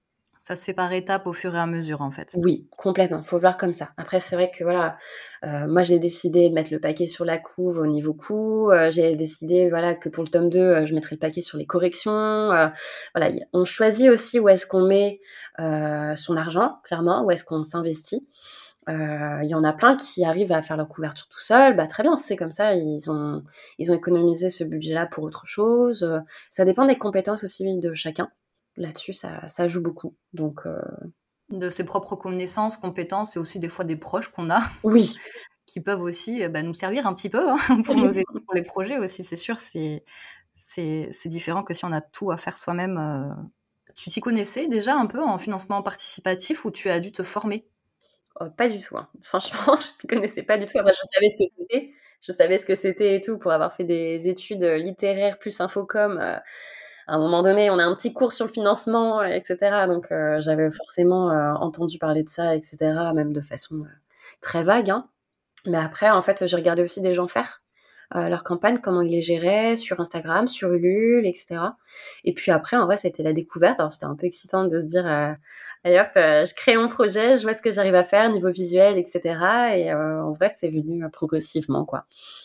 Et qu'est-ce qu'il y a comme étape à faire? D'abord, il faut aller voir, euh, je sais pas moi, les, non, toi, c'est à, la demande, hein, c'est ça, hein, l'impression à la demande. Euh, comment tu as fait pour euh, connaître les coûts devait couvrir par la campagne en minimum? Alors en vrai, j'avoue un petit secret, je suis un peu des fois à l'arrache. Je suis pas du tout mateuse. Euh, après, je vois à peu près comment les gens font, donc je m'inspire aussi, tu vois, de ce qu'ils peuvent faire, etc. Et après, euh, c'est des approximations. Je sais que la couverture m'a coûté tant, je sais que les, maquettes et démarches d'auto-édition m'ont coûté tant. Donc ça, je l'ai noté dans un petit tableau Excel. Et puis après, derrière, en fait, il y a forcément des coûts cachés. Donc je me mets toujours une marge euh, supplémentaire d'argent. Je sais après, quand j'ai commencé les démarches de l'URSSAF, à peu près le pourcentage aussi qu'ils allaient me demander, etc. Pareil, il y a beaucoup d'incertitudes parce que euh, l'URSSAF et les impôts, euh, il y a des choses sur lesquelles je ne sais pas si je vais être imposable partout parce que j'ai un statut du coup de artiste-auteur avec une option cochée pour dire que euh, je suis imposable ou que sur les, les, revenus vraiment personnels. C'est-à-dire si par exemple avec Ulule, je pense qu'il y a moyen que euh, je négocie un petit peu pour ne pas payer de coûts, par exemple, sur les impressions. Euh, parce que clairement, du coup, l'argent que je vais recevoir du imaginons je reçois 3000 euros, euh, bah, les impressions, ça va peut-être être la moitié, 1500 euros. Et bah, du coup, il faudrait pas que je sois imposée sur les impressions, vu que c'est de l'argent que je réinvestis directement, que je garde pas pour moi. Donc, il y a tout un équilibre en fait à trouver là-dessus. Beaucoup d'incertitudes quand même, parce que c'est la première fois que je me lance et du coup, je sais qu'il y aura des découvertes. Euh, donc c'est important en fait de discuter même avec des autrices qui ont déjà vécu ça aussi, parce que l'expérience des autres peut servir à beaucoup. C'est important euh, d'oser demander, de se renseigner, etc. Euh, et puis après, en vrai, ouais, c'est essayer de se renseigner un petit peu par soi-même, de comparer. c'est un peu à tâtons. J'ai pas trouvé de guide en soi pour faire une bonne campagne Ulule ou pour bien calculer ses coûts. Je sais qu'il y a des formations qui existent Sûrement, mais en tout cas, j'ai rien trouvé de très gratuit et de très euh, qui s'adapte vraiment du coup à ma situation parce que c'est vrai qu'une campagne de financement, euh, ça dépend de ce que tu veux vendre, ça dépend de ton statut, ça dépend de ton milieu, ça dépend de plein plein de choses. C'est pas pareil de faire une campagne pour financer, euh, je sais pas, un truc en rapport avec l'environnement que un, que un bouquin. C'est pas pareil. T'as pas forcément les mêmes statuts, t'as pas forcément le même domaine, rien à voir quoi. Et pour les goodies, tu as décidé comment de ce que tu allais faire? Les gens, ils vont euh, acheter donc en avant-première finalement ton, ton, livre et en général, euh, en retour, euh, l'auteur, en plus du livre, offre aussi, je sais pas, des marque-pages par exemple. Des fois, il y en a qui font des mugs aussi. Des bah, choses là, comme ça. en vrai, je me suis pas forcément pris trop la tête sur les contreparties. Je sais qu'il y a un livre broché de base qui sera après en vente dans le commerce sur les plateformes en ligne, etc. Euh, donc ça, je savais qu'on avait euh, déjà le brochet, je savais qu'il y avait un e-book aussi. ça reste une contrepartie aussi à part. Et après, moi, j'ai eu l'envie aussi de mettre en place un relié, une version reliée. Ah ouais, c'est beau ça. Bah ouais, moi j'aime bien. Et puis euh, je sais qu'il y en a pas mal qui aiment bien ça aussi. Il y a pas mal de possibilités et tout à faire. Et je me suis dit que ça pouvait être pas mal de le mettre un peu en collector, on va dire. C'est-à-dire que ce serait commandable que dans le cas de la campagne. Comme ça, ça donne aussi un petit côté de rareté et euh, d'urgence à l'acheter aussi. C'est important. Ça motive les gens. Ils pourront pas se dire, ah ben après, si, je loupe la campagne, c'est pas grave, j'achèterai au moment où il va ressortir, quoi. Où il va sortir officiellement. Non, non, pas du tout, ce sera pas possible. Et puis en plus, ça coûte forcément plus cher de faire un relié qu'un brochet. Donc, euh, enfin, c'était important pour moi du coup de, euh, faire cette distinction-là, mais quand même de le proposer. Et puis sinon, bah après, euh, ouais, des marque-pages, ça reste simple. à chaque fois, tout le monde le fait. enfin voilà, j'ai regardé un peu ce qui se faisait chez les autres. Clairement, il y a des choses qui sont très spécifiques à tel ou tel projet, donc j'allais pas m'inspirer de ça.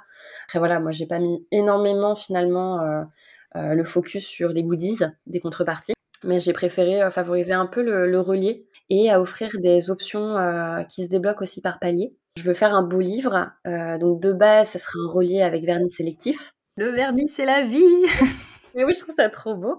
La dorure aussi, c'est la vie. Il n'y aura pas de dorure parce que ma couverture s'y prête pas beaucoup. C'est un peu sur le titre, mais du coup, je veux mettre le vernis sélectif sur le titre. Donc, euh, bon, sur les éléments un peu comme ça. Donc, euh, on verra, mais je pense que ce sera, ce sera plutôt cette option-là. Enfin, c'est même pas assez plutôt, enfin, ça, ça l'est, c'est décidé. Et euh, j'aimerais bien qu'on débloque aussi le jaspage.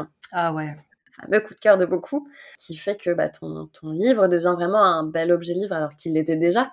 Mais ça rajoute un petit truc et moi je suis très visuelle et je suis très sensible à ça et à l'esthétique. Euh, je sais que je suis capable d'acheter un bouquin juste parce que le bouquin est beau, clairement. Même sans regarder euh, la quatrième de couverture, euh, non, je suis capable de faire ça. c'est pas forcément positif, hein, clairement.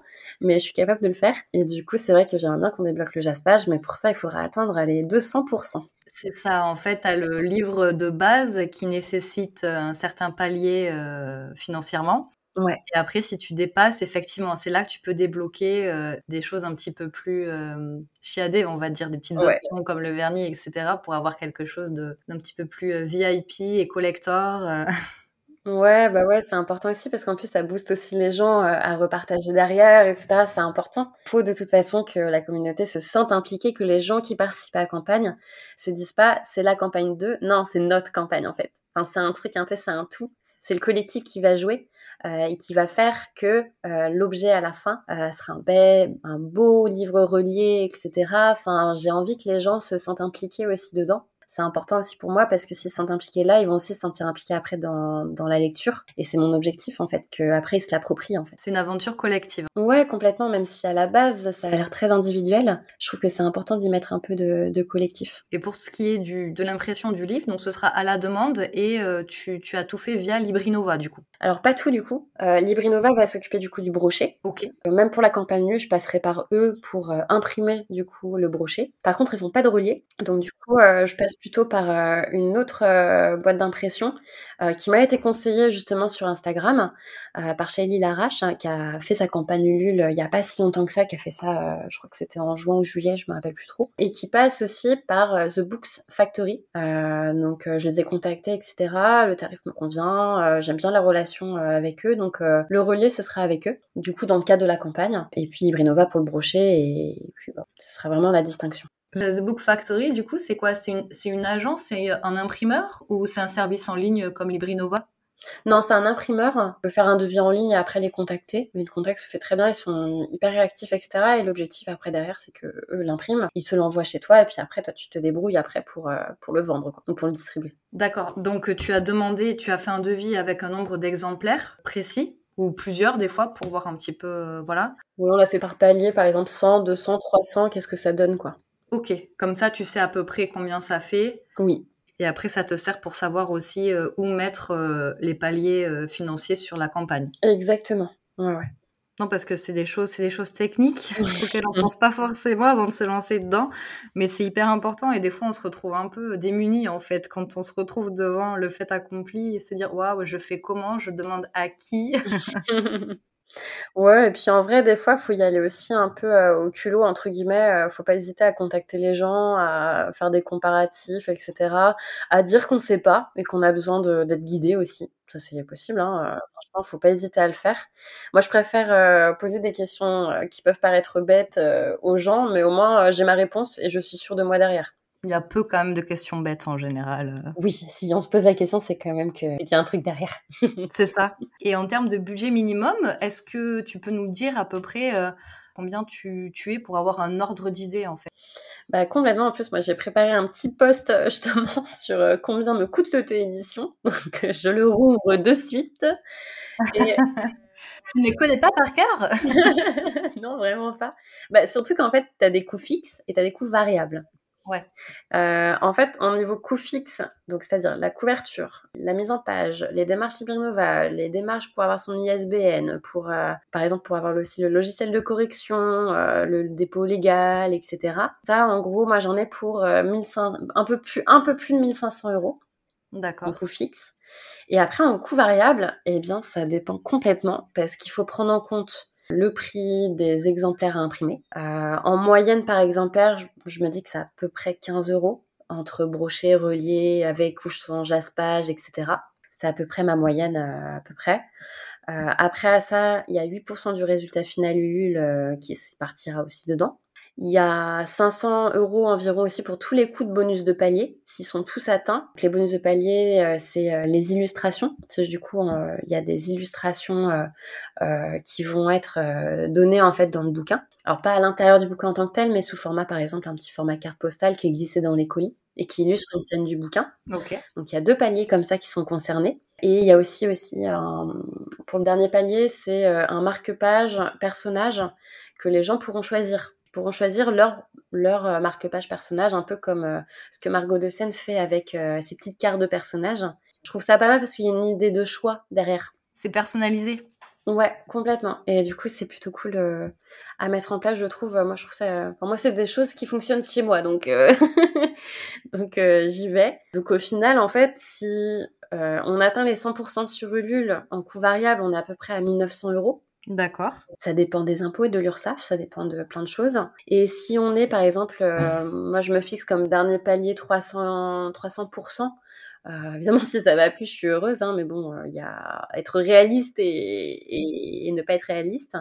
Et dans ce cas, c'est plutôt du 6500 euros, tu vois. D'accord. Donc, euh, c'est, assez variable. Et finalement, après, tu dois aussi rajouter euh, des, coûts qui sont hors tome 1, des coûts un peu généraux, c'est-à-dire faire son site internet, tout bêtement. Ça peut coûter de l'argent. Euh, bah, je l'intègre aussi dedans. C'est des illustrations de personnages pour la promo. Euh, c'est un book trailer. Euh, c'est plein de petites choses comme ça qu'on externalise. Donc du coup, tu vois, j'en ai à peu près pour 700 et quelques euros. Et après, bah, le dernier coup, c'est les impôts URSAF. Donc là, ça dépend de beaucoup. Donc je dirais, tu vois, que c'est au minimum 4000 euros si je fais les 100%. D'accord. Et à peu près 9000 euros au maximum de coûts.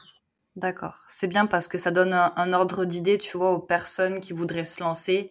Ouais. Et voir si c'est possible, si, si, elles ont toujours envie de se lancer ou pas, si elles sont refroidies, tu vois, parce que c'est quand même important.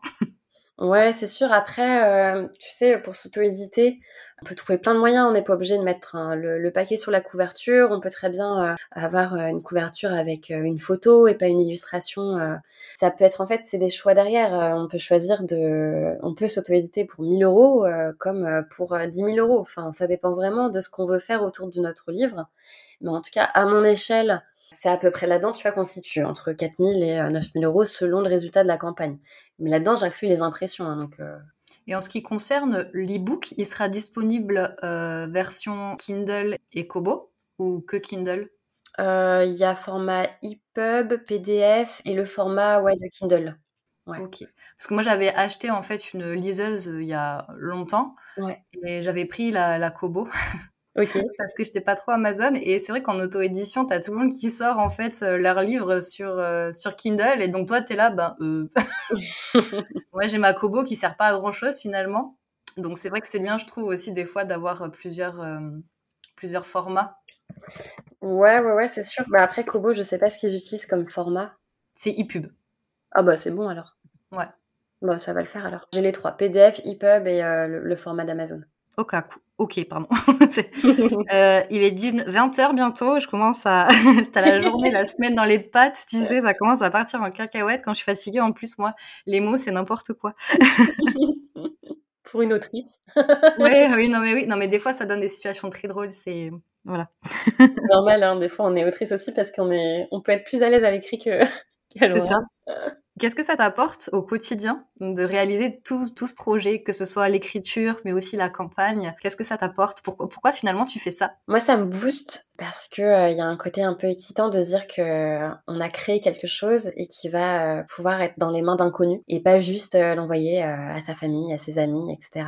Il y a une notion un peu plus grande qui donne l'impression que ça nous dépasse un petit peu, mais qui est hyper grisante en fait. Donc c'est un peu une fierté. Moi, je, je suis très partisane de dire à tous ceux qu'on croise qu'on est auteur, etc., de partager ses passions parce que moi j'adore quand les gens me partagent leurs passions. Je trouve ça hyper enrichissant et intéressant. Et puis la vie est faite d'opportunités donc on ne sait jamais sur qui on peut tomber et en fait notre discours peut toucher des gens, peut euh, avoir un vrai impact et peut intéresser euh, des personnes euh, qu'on n'aurait pas identifiées à la base. donc en vrai, moi je suis partisane de ne pas avoir peur de partager ce qui nous fait vibrer, surtout quand c'est quelque chose comme ça qui peut intéresser beaucoup de gens parce qu'il y a quand même beaucoup de lecteurs dans le monde, donc ça peut toucher énormément, de personnes. Pardon. Après moi ce que ça m'apporte effectivement c'est de l'ennui en moins. Euh, parce que c'est quelque chose que l'écriture me permet de vivre des choses et le partage me permet aussi, tu de vivre des choses que j'aurais pas vécu sans. J'aurais pas pu euh, matérialiser mes rêves à l'écrit. Et ça, c'est hyper important parce que j'ai un besoin de concrétiser finalement ce que j'ai dans la tête. C'est hyper grisant de le faire. Et c'est vrai que bah, du coup, je passe par l'écriture pour ça. Il y en a qui passent par le dessin, il y en a qui passent par plein de choses, plein de moyens d'expression. Mais moi, c'est l'écriture. Du coup, ça me donne euh, un petit côté en plus qui, qui me donne l'impression vraiment d'avoir mon, mon unicité à moi, tu vois. C'est mon petit truc à moi, c'est mon petit monde intérieur, etc. De le partager, ça me fait sortir de ma zone de confort. Et des fois, c'est hyper intéressant, c'est hyper challengeant. Et de se prouver aussi à soi-même qu'on peut le faire, qu'on peut concrétiser euh, nos rêves, euh, nos envies et, et, être fier de nous, en fait. Même si le parcours de l'écrivain est semé d'embûches, de remises en question, etc. Qu'est-ce qu'on va retenir à la fin? À la fin, bah, je vais retenir que bah, j'aurais réussi à publier un roman, j'aurais réussi à le diffuser, euh, même si c'est à petite échelle, euh, j'aurais réussi à faire tout ça, même si je peux faire rêver une personne et que cette personne ait passé un bon moment, bah, je serai contente en fait, et c'est ça qui compte. C'est vrai que c'est quelque chose de valorisant, tout ce qui est créatif. Ouais. Tu as quelque chose de concret et c'est aussi sa propre expression de soi, le fait de, de sortir de sa zone de confort. Après, en termes de confiance en soi, de satisfaction, ça apporte quand même beaucoup et c'est important dans la vie de manière générale Ouais, complètement. Alors après, ça peut aussi avoir des effets néfastes, entre guillemets, parce qu'on se confronte forcément à, la subjectivité des autres. Tout ne peut pas plaire aux autres. À la comparaison aussi. ouais, la comparaison aussi peut être euh, vraiment, euh, peut vraiment être un gros piège. Et je pense qu'on travaille euh, tous là-dessus. C'est une certitude. mais c'est vrai que je me prépare psychologiquement à recevoir des critiques négatives, pas forcément constructives, parce que les critiques constructives, moi, je les accepte. Il n'y a aucun souci. Au contraire, let's go. Et puis le but, c'est que je m'améliore Hein. De toute façon, j'ai une saga entière pour m'améliorer, hein, donc il n'y a, pas de souci là-dessus. Ça fait avancer. Ouais, c'est ça, ça fait avancer, donc on en a quand même besoin. Que si on nous dit, bon bah, ok, très bien, c'est génial, mais on justifie pas, on sait pas en fait ce qui est génial, on sait pas ce qui est amélioré, à faire évoluer. Donc, euh, hormis notre propre vision euh, à nous, parce qu'on sait forcément hein, qu'il y a des points euh, qu'il faut qu'on évolue, sur lesquels on, doit s'améliorer, ou nos forces, nos faiblesses, quoi. Mais je me prépare psychologiquement aux critiques pas constructives, qui sont une affaire de goût, et du coup, qu'il faudra pas que je prenne à cœur. Non. Parce que je suis quelqu'un qui peut prendre à cœur les choses, qui peut être susceptible quand j'y vois vraiment beaucoup de subjectivité, du coup, j'arrive pas forcément à faire la différence. Donc, euh, je travaille sur moi déjà au quotidien, mais alors encore plus dans la passion, là, il va falloir que, que je travaille ça. en général, quand on est auteur, on a pas mal de sensibilité. Et du coup, effectivement, tout ce qui est avis, euh, commentaires, on peut les prendre euh, à cœur, alors qu'en fait, pas du tout c'est tellement subjectif que de toute façon, il faut partir du principe qu'il y a des personnes qui ne vont pas aimer. Et pour X raisons différentes, Nell Pfeiffer, qui, que j'avais reçu dans le dernier épisode, elle disait qu'en fait, elle recevait des commentaires de personnes qui disaient par exemple ne pas aimer euh, le personnage principal parce qu'il était comme ci, comme ça. Mais à l'inverse, elle recevait des commentaires qui justement adoraient le personnage principal parce qu'il était comme ça et comme ci. Voilà, c'est très subjectif et il faut se préparer psychologiquement à avoir des, des commentaires négatifs et c'est pas pour autant que ce qu'on fait, c'est nul. Il faut juste trouver son public point barre avec qui partager des choses, avec qui on, a les mêmes goûts et, qui fait ensemble. C'est tout. Après, voilà. Bah oui, oui, et puis en vrai, moi aussi, j'avais le même exemple que toi en plus en tête, vu que c'est un exemple assez récent. Ouais. Euh, ce qui arrivait à Neil, en fait, ça, peut arriver à tout le monde, ça c'est sûr. Et je m'attends à ce que ça m'arrive euh, complètement, ça c'est sûr. Euh, mais c'est vrai que ça peut ne pas être facile parce que c'est nos bébés, nos personnages, c'est notre univers, c'est notre petit cocon aussi. Donc euh, c'est comme si euh, on venait critiquer euh, un enfant devant ses parents. Enfin, donc je m'y attends. Je sais anticiper aussi certains, certaines choses qui peuvent ne pas plaire à tout le monde. Je sais que les sagas longues, ça ne plaît pas forcément à tout le monde. Je sais qu'on peut me dire que mon tome 1 peut être un peu long à démarrer, etc. Et peut-être que des fois ça démarre, souvent les gens me disent au chapitre 11, euh, mais en vrai, bon, j'essaie de, de, corriger aussi en fonction et d'améliorer un peu, euh, un peu tout ça. Mais en même temps, c'est une saga. Donc il faut du temps d'installation, il faut poser les bases avant de pouvoir partir.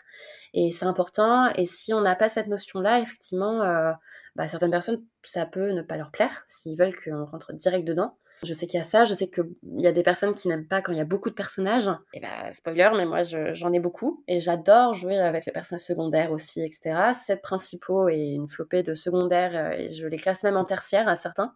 Mais pour moi c'est important parce que j'ai envie de montrer aussi derrière euh, la diversité des personnalités. Et après, à terme, la diversité de...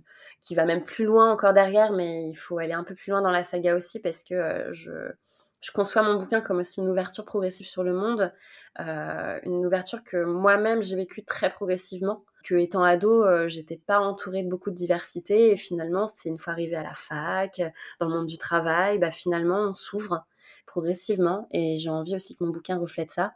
La saga c'est long, la vie c'est long. Donc euh, pour moi c'est un peu ce que je veux aussi représenter en fait derrière. Mais ça peut rebuter certains qui vont peut-être pas aller aussi loin dans, dans, la symbolique, etc. Et je comprendrais complètement. C'est pas pour tout le monde, c'est sûr. Mais euh, voilà. Oui, après, l'idée, de toute façon, c'est d'attirer les personnes qui, finalement, euh, correspondent à, à, tes goûts aussi, enfin, tu vois, à ton, à ton style. Donc, euh, voilà. Oui. C'est ce qui compte, c'est ça, en fait. C'est de trouver ton public à toi. Ouais, et la difficulté pour les trouver. c'est pour ça que la communication est très importante. Et il faut pas avoir peur de communiquer beaucoup aussi. Euh, il faut savoir qu'en général, une personne, pour intégrer une information, quand elle va la voir sur les réseaux ou autre, elle va commencer finalement à vraiment l'intégrer au bout de sept fois. Ouais qu'elle aura vu. Donc il faut pas, euh, quand tu vas faire ta campagne Ulule, voilà, faut pas hésiter à en parler très très souvent. Des fois on est là, ah, je vais faire chier les gens, clairement. On a peur d'embêter, tu vois, de voilà. Et en fait, euh, non non, parce que tout le monde n'est pas tout le temps sur son portable. On va louper des stories des fois. Euh, puis des fois on va se dire, ah ouais, il y a ça à faire, mais tu as le quotidien qui te rattrape. Donc du coup, il faut des rappels. Enfin, voilà, faut, faut vraiment pas hésiter à communiquer pour se faire connaître. C'est vraiment euh, la base en fait. Ouais, c'est important. Et puis euh, retenir que les gens euh, loupent beaucoup de détails. Euh, enfin, mmh. tu vois, un exemple hyper concret, c'est que j'ai fait un post récemment. Euh, j'ai une copine qui connaît le tome 1, donc elle l'a lu, donc elle sait si des fois il y a du spoiler ou pas qui est dit. Et en fait, elle est venue voir en mode Mais euh, t'as mis ça dans le post, euh, c'est un peu spoiler par rapport à ce que tu dis euh, plus haut et tout. Et en fait, les gens, enfin, personne ne va penser au spoiler. Personne. Parce que du coup, déjà, c'est là. Et souvent, quand c'est sous tes yeux, bah, tu le remarques même pas. Et ça, c'est ma petite passion de le faire. Donc, attention les lecteurs. Je vais beaucoup jouer avec vous. C'est bien, ça, j'aime beaucoup. bah, je trouve ça important, tu vois. Je fais pas mal de foreshadowing. Euh, J'adore faire ça et ça donne euh, une nouvelle lecture euh, aux personnes qui veulent le relire. C'est hyper intéressant, ouais. Quand tu relis le bouquin, tu te rends compte, oh non mais c'était juste sous mes yeux. Alors que, en fait, c'est juste que on s'attache souvent au global, à certains petits détails mais très précis qui euh, qu'on remarque juste parce que c'est nous parce qu'on est attentif à telle ou telle chose. Mais c'est vrai que sinon, il y a beaucoup de détails qui passent à la trappe. Et là, l'exemple était vraiment concret. Et en vrai, moi, je me dis, alors, euh, c'est pas très grave. Franchement, c'est pas grave. Il y a personne à part euh, ceux qui l'ont lu qui le verront, en fait. C'est ça, exactement. Et euh, donc là, on arrive vers la fin de l'interview. Question importante, attention, ça va être ton moment. Quelles sont les forces de, ton, de ta saga? Quels sont les éléments qui pourraient donner envie aux auditeurs de la lire et de participer à ta campagne? Alors, je pense que les forces peuvent être aussi interprétées comme des faiblesses. C'est-à-dire qu'une saga permet beaucoup de liberté et de creuser en profondeur, euh, notamment la psychologie des personnages et d'apprendre à connaître les personnages. Et chez moi, c'est hyper important et j'ai vraiment à cœur de donner des personnages très différents où chacun pourra, pourra pas se reconnaître. Enfin, je veux dire, ça dépend, mais chacun pourra avoir un peu son chouchou ou la personne de qui il va, il va, à laquelle il va le plus s'identifier. Donc, j'aime bien, j'aime vraiment en fait montrer ces différents types de psychologie et creuser tout ça pour qu'on s'attache aux personnages, qu'on ait l'impression de les connaître. Et ça, c'est très important pour, à, mes yeux. Un autre point fort, je pense, c'est les scènes d'action. Euh, je pense que quand il y a de l'action, euh, je suis quelqu'un qui écrit de manière euh, très visuelle, un peu en mode série télé, parce que je suis baignée dans la culture audiovisuelle et j'ai même fait première expérience de boulot là-dedans, donc je sais ce que c'est. Ok. Et donc du coup, j'ai une écriture qui peut être très visuelle, donc qui donne des facilités pour pour certains aspects là-dessus. je suis pas une fan des grandes descriptions, hein, mais pour l'action, euh, j'ai vraiment les plans dans ma tête qui se construisent en même temps que j'écris. C'est très cinématographique. Ouais, j'aime bien ça. J'aime bien que ça aide à se projeter, je trouve. Et puis, au niveau action, mais ça vaut aussi pour des choses un peu plus magiques. Euh, moi, j'adore aussi euh, tout ce qui touche au rêve. Donc, j'ai envie de faire rêver mon lecteur. J'ai envie de lui faire vivre des émotions particulières. Tout un tas, en fait, d'émotions. De la tristesse. Oui, vous serez triste en lisant, mais vous aurez aussi, des fois, le sourire. vous y retrouverez aussi à la fois du du réconfort comme du challenge, clairement. C'est l'objectif, parce que j'ai envie de tout faire vivre au, lecteur, en fait. La vraie vie, quoi, finalement. Ouais, c'est exactement ça. Je suis quelqu'un de qui adore les symboles aussi. Donc, euh, si vous aimez aussi un peu creuser, un petit peu euh, symboles et métaphores, euh, les seconds niveaux de lecture, vous pourrez aussi y trouver votre compte. Si vous aimez pas ça, c'est pas grave, hein, ça vous enlèvera un niveau de lecture, mais vous aurez, vous aurez l'histoire, vous aurez l'intrigue, ça vous empêchera pas de comprendre. Mais pour ceux qui veulent aller un peu plus loin, il y a des petites références mythologiques, des métaphores, des choses qui donnent euh, un autre sens à ce qu'on peut voir au premier abord. Ok, ça a l'air effectivement, oui, d'être un, univers très très riche. Mm. Et euh, enfin, moi, je sais qu'en tout cas, ça me, ça me donne envie. bah, J'en suis ravie alors. en plus, je fais partie des personnes, tu vois, quand tu as un livre qui te plaît vraiment, tu vois, où tu vibres et tout, bah, des fois les one-shots, entre guillemets, c'est bien, mais bon, ben, ça a été court, entre guillemets, tu vois. Oui, ça peut être frustrant. Ouais, quand t'as une saga, euh, tu, tu, sais que tu vas en avoir pour un moment, tu vois, de plaisir de lecture, et je trouve ça cool, en fait, de se replonger à chaque fois dans un nouveau tome et de retrouver un petit peu cette vibe, en fait.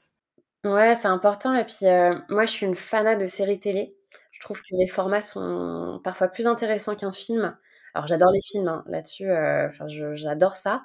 Mais c'est vrai que le format série télé, j'y suis particulièrement sensible parce qu'on a le temps de creuser on a le temps d'avoir des intrigues, sous-intrigues. Et finalement, on sort un peu du schéma habituel qu'on peut retrouver dans certains films. On a des films qui sont construits tous de la même façon. De toute façon, ça c'est sûr. Si on regarde bien, euh, la construction euh, est ultra similaire euh, pour plein de films dans le monde. Alors qu'une série télé va être construite plus sur la durée, avec pas forcément les mêmes montagnes russes au même moment. Et je trouve ça assez intéressant à creuser et j'appréhende en fait ma saga comme une grande série télé. Donc c'est pour ça que je suis très visuelle aussi c'est que, euh, enfin, alors dans mes plus grands rêves, j'en ferai une série télé, mais bon, ça, je, n'y crois pas, mais je peux pas m'empêcher de rêver, ça me fait du bien de rêver, même si je sais que c'est pas réaliste. Mais j'imagine ça en série télé, j'imagine pas ça comme un film, clairement pas. Parce que la structure n'est pas la structure d'un film, c'est vraiment une structure de série. Et dans le monde idéal, mon monde rêvé, ce serait un tome, une saison. Parce que dans toutes les saisons de série, on a une thématique principale, une intrigue générale. Et après, derrière, on a quand même une intrigue un peu en fil rouge tout au long de la série. Et du coup, moi, c'est ce que je travaille. C'est qu'au début, on a l'impression que l'intrigue euh, du tome 1 euh, bah, va nous suivre de, A à Z. Mais non, non, non, non, non. Il y a d'autres choses qui arrivent plus tard. Et on ne remarque pas forcément l'intrigue euh, générale de toute la saga tout de suite.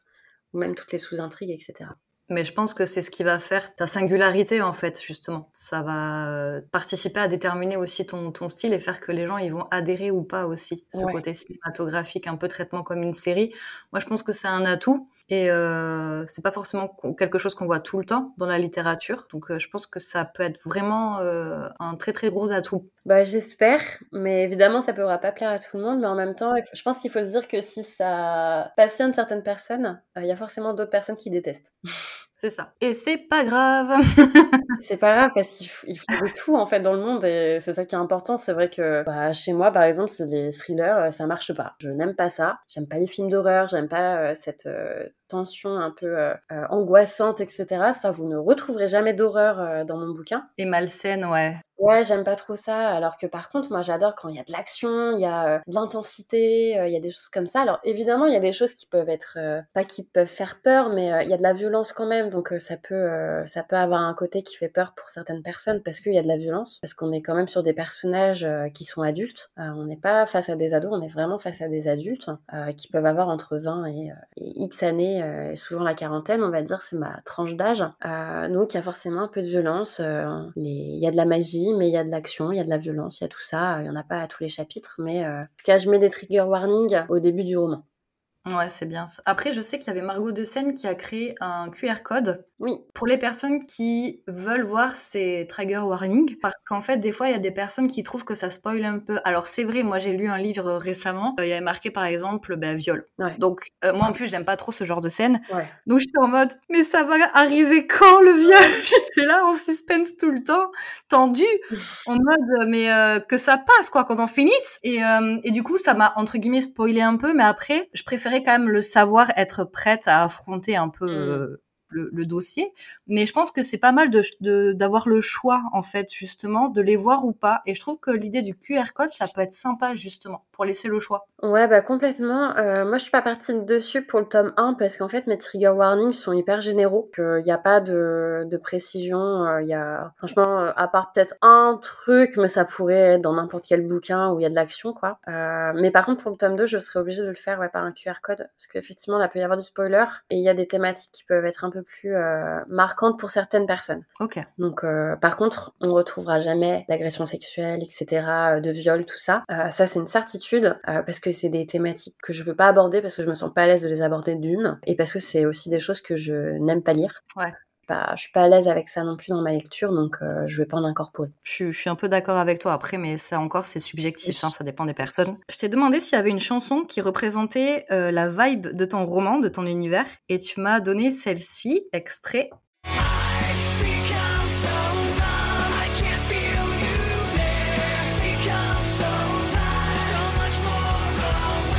Donc Numb de Linkin Park. Pourquoi elle représente ton roman, cette chanson? Alors, elle représente même plus que mon roman, elle représente ma saga entière, tous mes rêves. Alors, faut savoir que je n'aime pas une musique pour ses paroles, parce que j'ai... Alors, j'adore l'anglais, hein, là-dessus, ok? Mais mon cerveau, quand il écoute une musique, se concentre essentiellement sur euh, la voix, l'ambiance, euh, le rythme, etc. Et ne se concentre pas du tout sur ce qui est dit. On peut me faire écouter une musique en français, je serais incapable, hormis par le titre que je peux capter, de vous dire de quoi ça parle. Donc, euh, je peux très bien aimer une chanson euh, qui parle euh, de, sujets hyper tristes et associer des choses qui sont pas tristes. parce que je le fais en fonction de la vibe, de ce que ça me donne comme image, etc. Parce que je suis très visuelle. Et du coup, Numb, je sais de quoi ça parle parce que c'est en plus ma chanson préférée, qui est très triste, clairement. En général, Linkin Park, quoi, on n'est pas sur des trucs très très gays. Non, c'est sûr. Mais pourtant, moi, c'est une chanson que quand je l'écoute, Déjà, j'ai une vibe très bleutée, très, très dans les tons un peu euh, noir, bleu marine, euh, avec une petite lumière derrière euh, qui se présente, très sensible aux couleurs. Et du coup, après, en fait, c'est une musique qui me donne une énergie de fou, qui part du ventre et qui anime en fait tout le reste de mon corps, comme si j'avais besoin de courir et de faire échapper en fait toutes les émotions que, que j'ai en l'écoutant. Et il faut que ça sorte en fait, il faut que ça sorte. Et dans Numb, c'est vraiment quelque chose comme ça. On a l'impression qu'on est un peu une renaissance, qu'on ose enfin être qui on est et là, du coup, je pars un petit peu dans les thématiques aussi de mon bouquin, parce que la thématique de la tolérance, d'accepter qui on est soi-même et de se faire accepter et d'accepter qu'on puisse ne pas plaire à tout le monde, euh, bah finalement, elle est en plein dedans. Euh, c'est exactement les messages que je veux faire passer et que la musique de Numb euh, me fait ressentir. peut être soi, euh, et on peut trouver l'énergie pour l'être et aller vers aller de l'avant en fait. Et du coup, il y a aussi euh, évidemment de l'action. Euh, moi, il y a des trucs qui me font rêver aussi. J'ai l'impression que je peux voir des courses poursuites, mais aussi des moments où les où les personnages ont des moments très intenses entre eux, des relations très creusées. Elle donne une, une notion en fait de profondeur et à la fois d'extériorisation. Donc, on a vraiment cet axe double que j'adore parce qu'il y a la profondeur, la psychologie, l'introspection qui est hyper importante à mes yeux et le côté très action, aller de l'avant, il faut se battre pour y arriver, etc. C'est hyper intéressant du coup effectivement d'avoir une chanson de référence comme ça pour se connecter à, son roman euh, et, qui la représente vraiment, tu vois. On, peut ressentir un petit peu la chose différemment avec un autre médium. Ouais, complètement et c'est ça qui est important à mes yeux et je sais que moi j'ai une scène, une chanson ou euh, des fois une chanson qui peut aller pour plusieurs scènes. Moi, j'ai toutes mes playlists qui sont organisées comme ça dans mon iTunes. Une playlist euh, par chapitre où je mets euh, mes chansons par scène, par exemple. Et il y a des chansons que j'associe à certaines scènes et c'est pour moi, cette chanson, c'est cette scène exactement. Et je ne peux pas imaginer autre chose, c'est pas possible. Et du coup, c'est hyper intéressant et moi, j'adore faire ça parce que dès que je veux me plonger, par exemple, quand je corrigeais mon bouquin, par exemple, je voulais corriger le chapitre 11, bah, je mets la musique du chapitre 11. Hop, et je suis plongée dedans et je vois les choses et ça m'aide à, rentrer dedans. Et euh, j'ai fait ça aussi bah, pour chaque tome.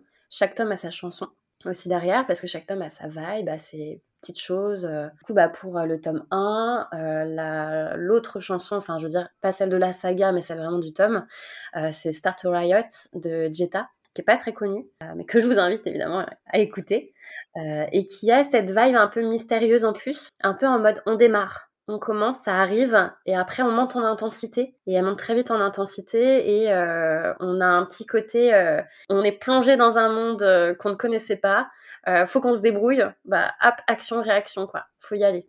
Il y a certaines scènes, c'est pareil, quand j'ai, il y a vraiment une vibe un peu spéciale, et j'aime bien trouver la chanson qui va me mettre dans cet état d'esprit.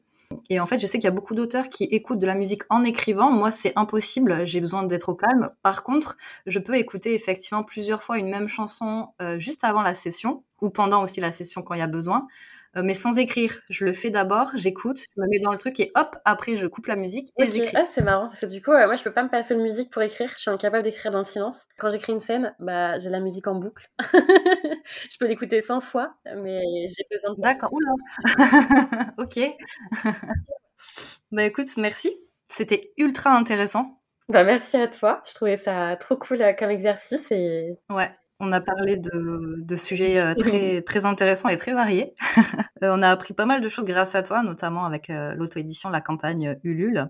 Bah cool, bah, en tout cas, faut pas hésiter euh, pour les auditeurs euh, à venir me voir euh, si vous avez des questions et tout. franchement, n'hésitez pas à le faire, c'est comme ça que ça marche. Il faut que mon expérience elle serve aussi à d'autres. Mais justement, je vais mettre ton compte Insta en note. pour ceux qui auraient la flemme, c'est Aurore underscore VL underscore auteur avec un E. quand tu auras aussi le lien de la campagne, je peux le rajouter en note également. Voilà, donc elle commence le 1er octobre et elle dure jusqu'en novembre, le 5 novembre. C'est ça. voilà, j'ai tout retenu, c'est bien. Donc n'hésitez pas à aller faire un tour sur euh, sa campagne Ulule et puis sur son compte, bien évidemment, pour la soutenir. Je te remercie et je te dis à bientôt sur les réseaux. Bah, merci beaucoup à toi, ça m'a fait trop plaisir. Euh, c'était vraiment cool et euh, on, on, se repart sur les réseaux. Ça marche. À plus tard. Salut.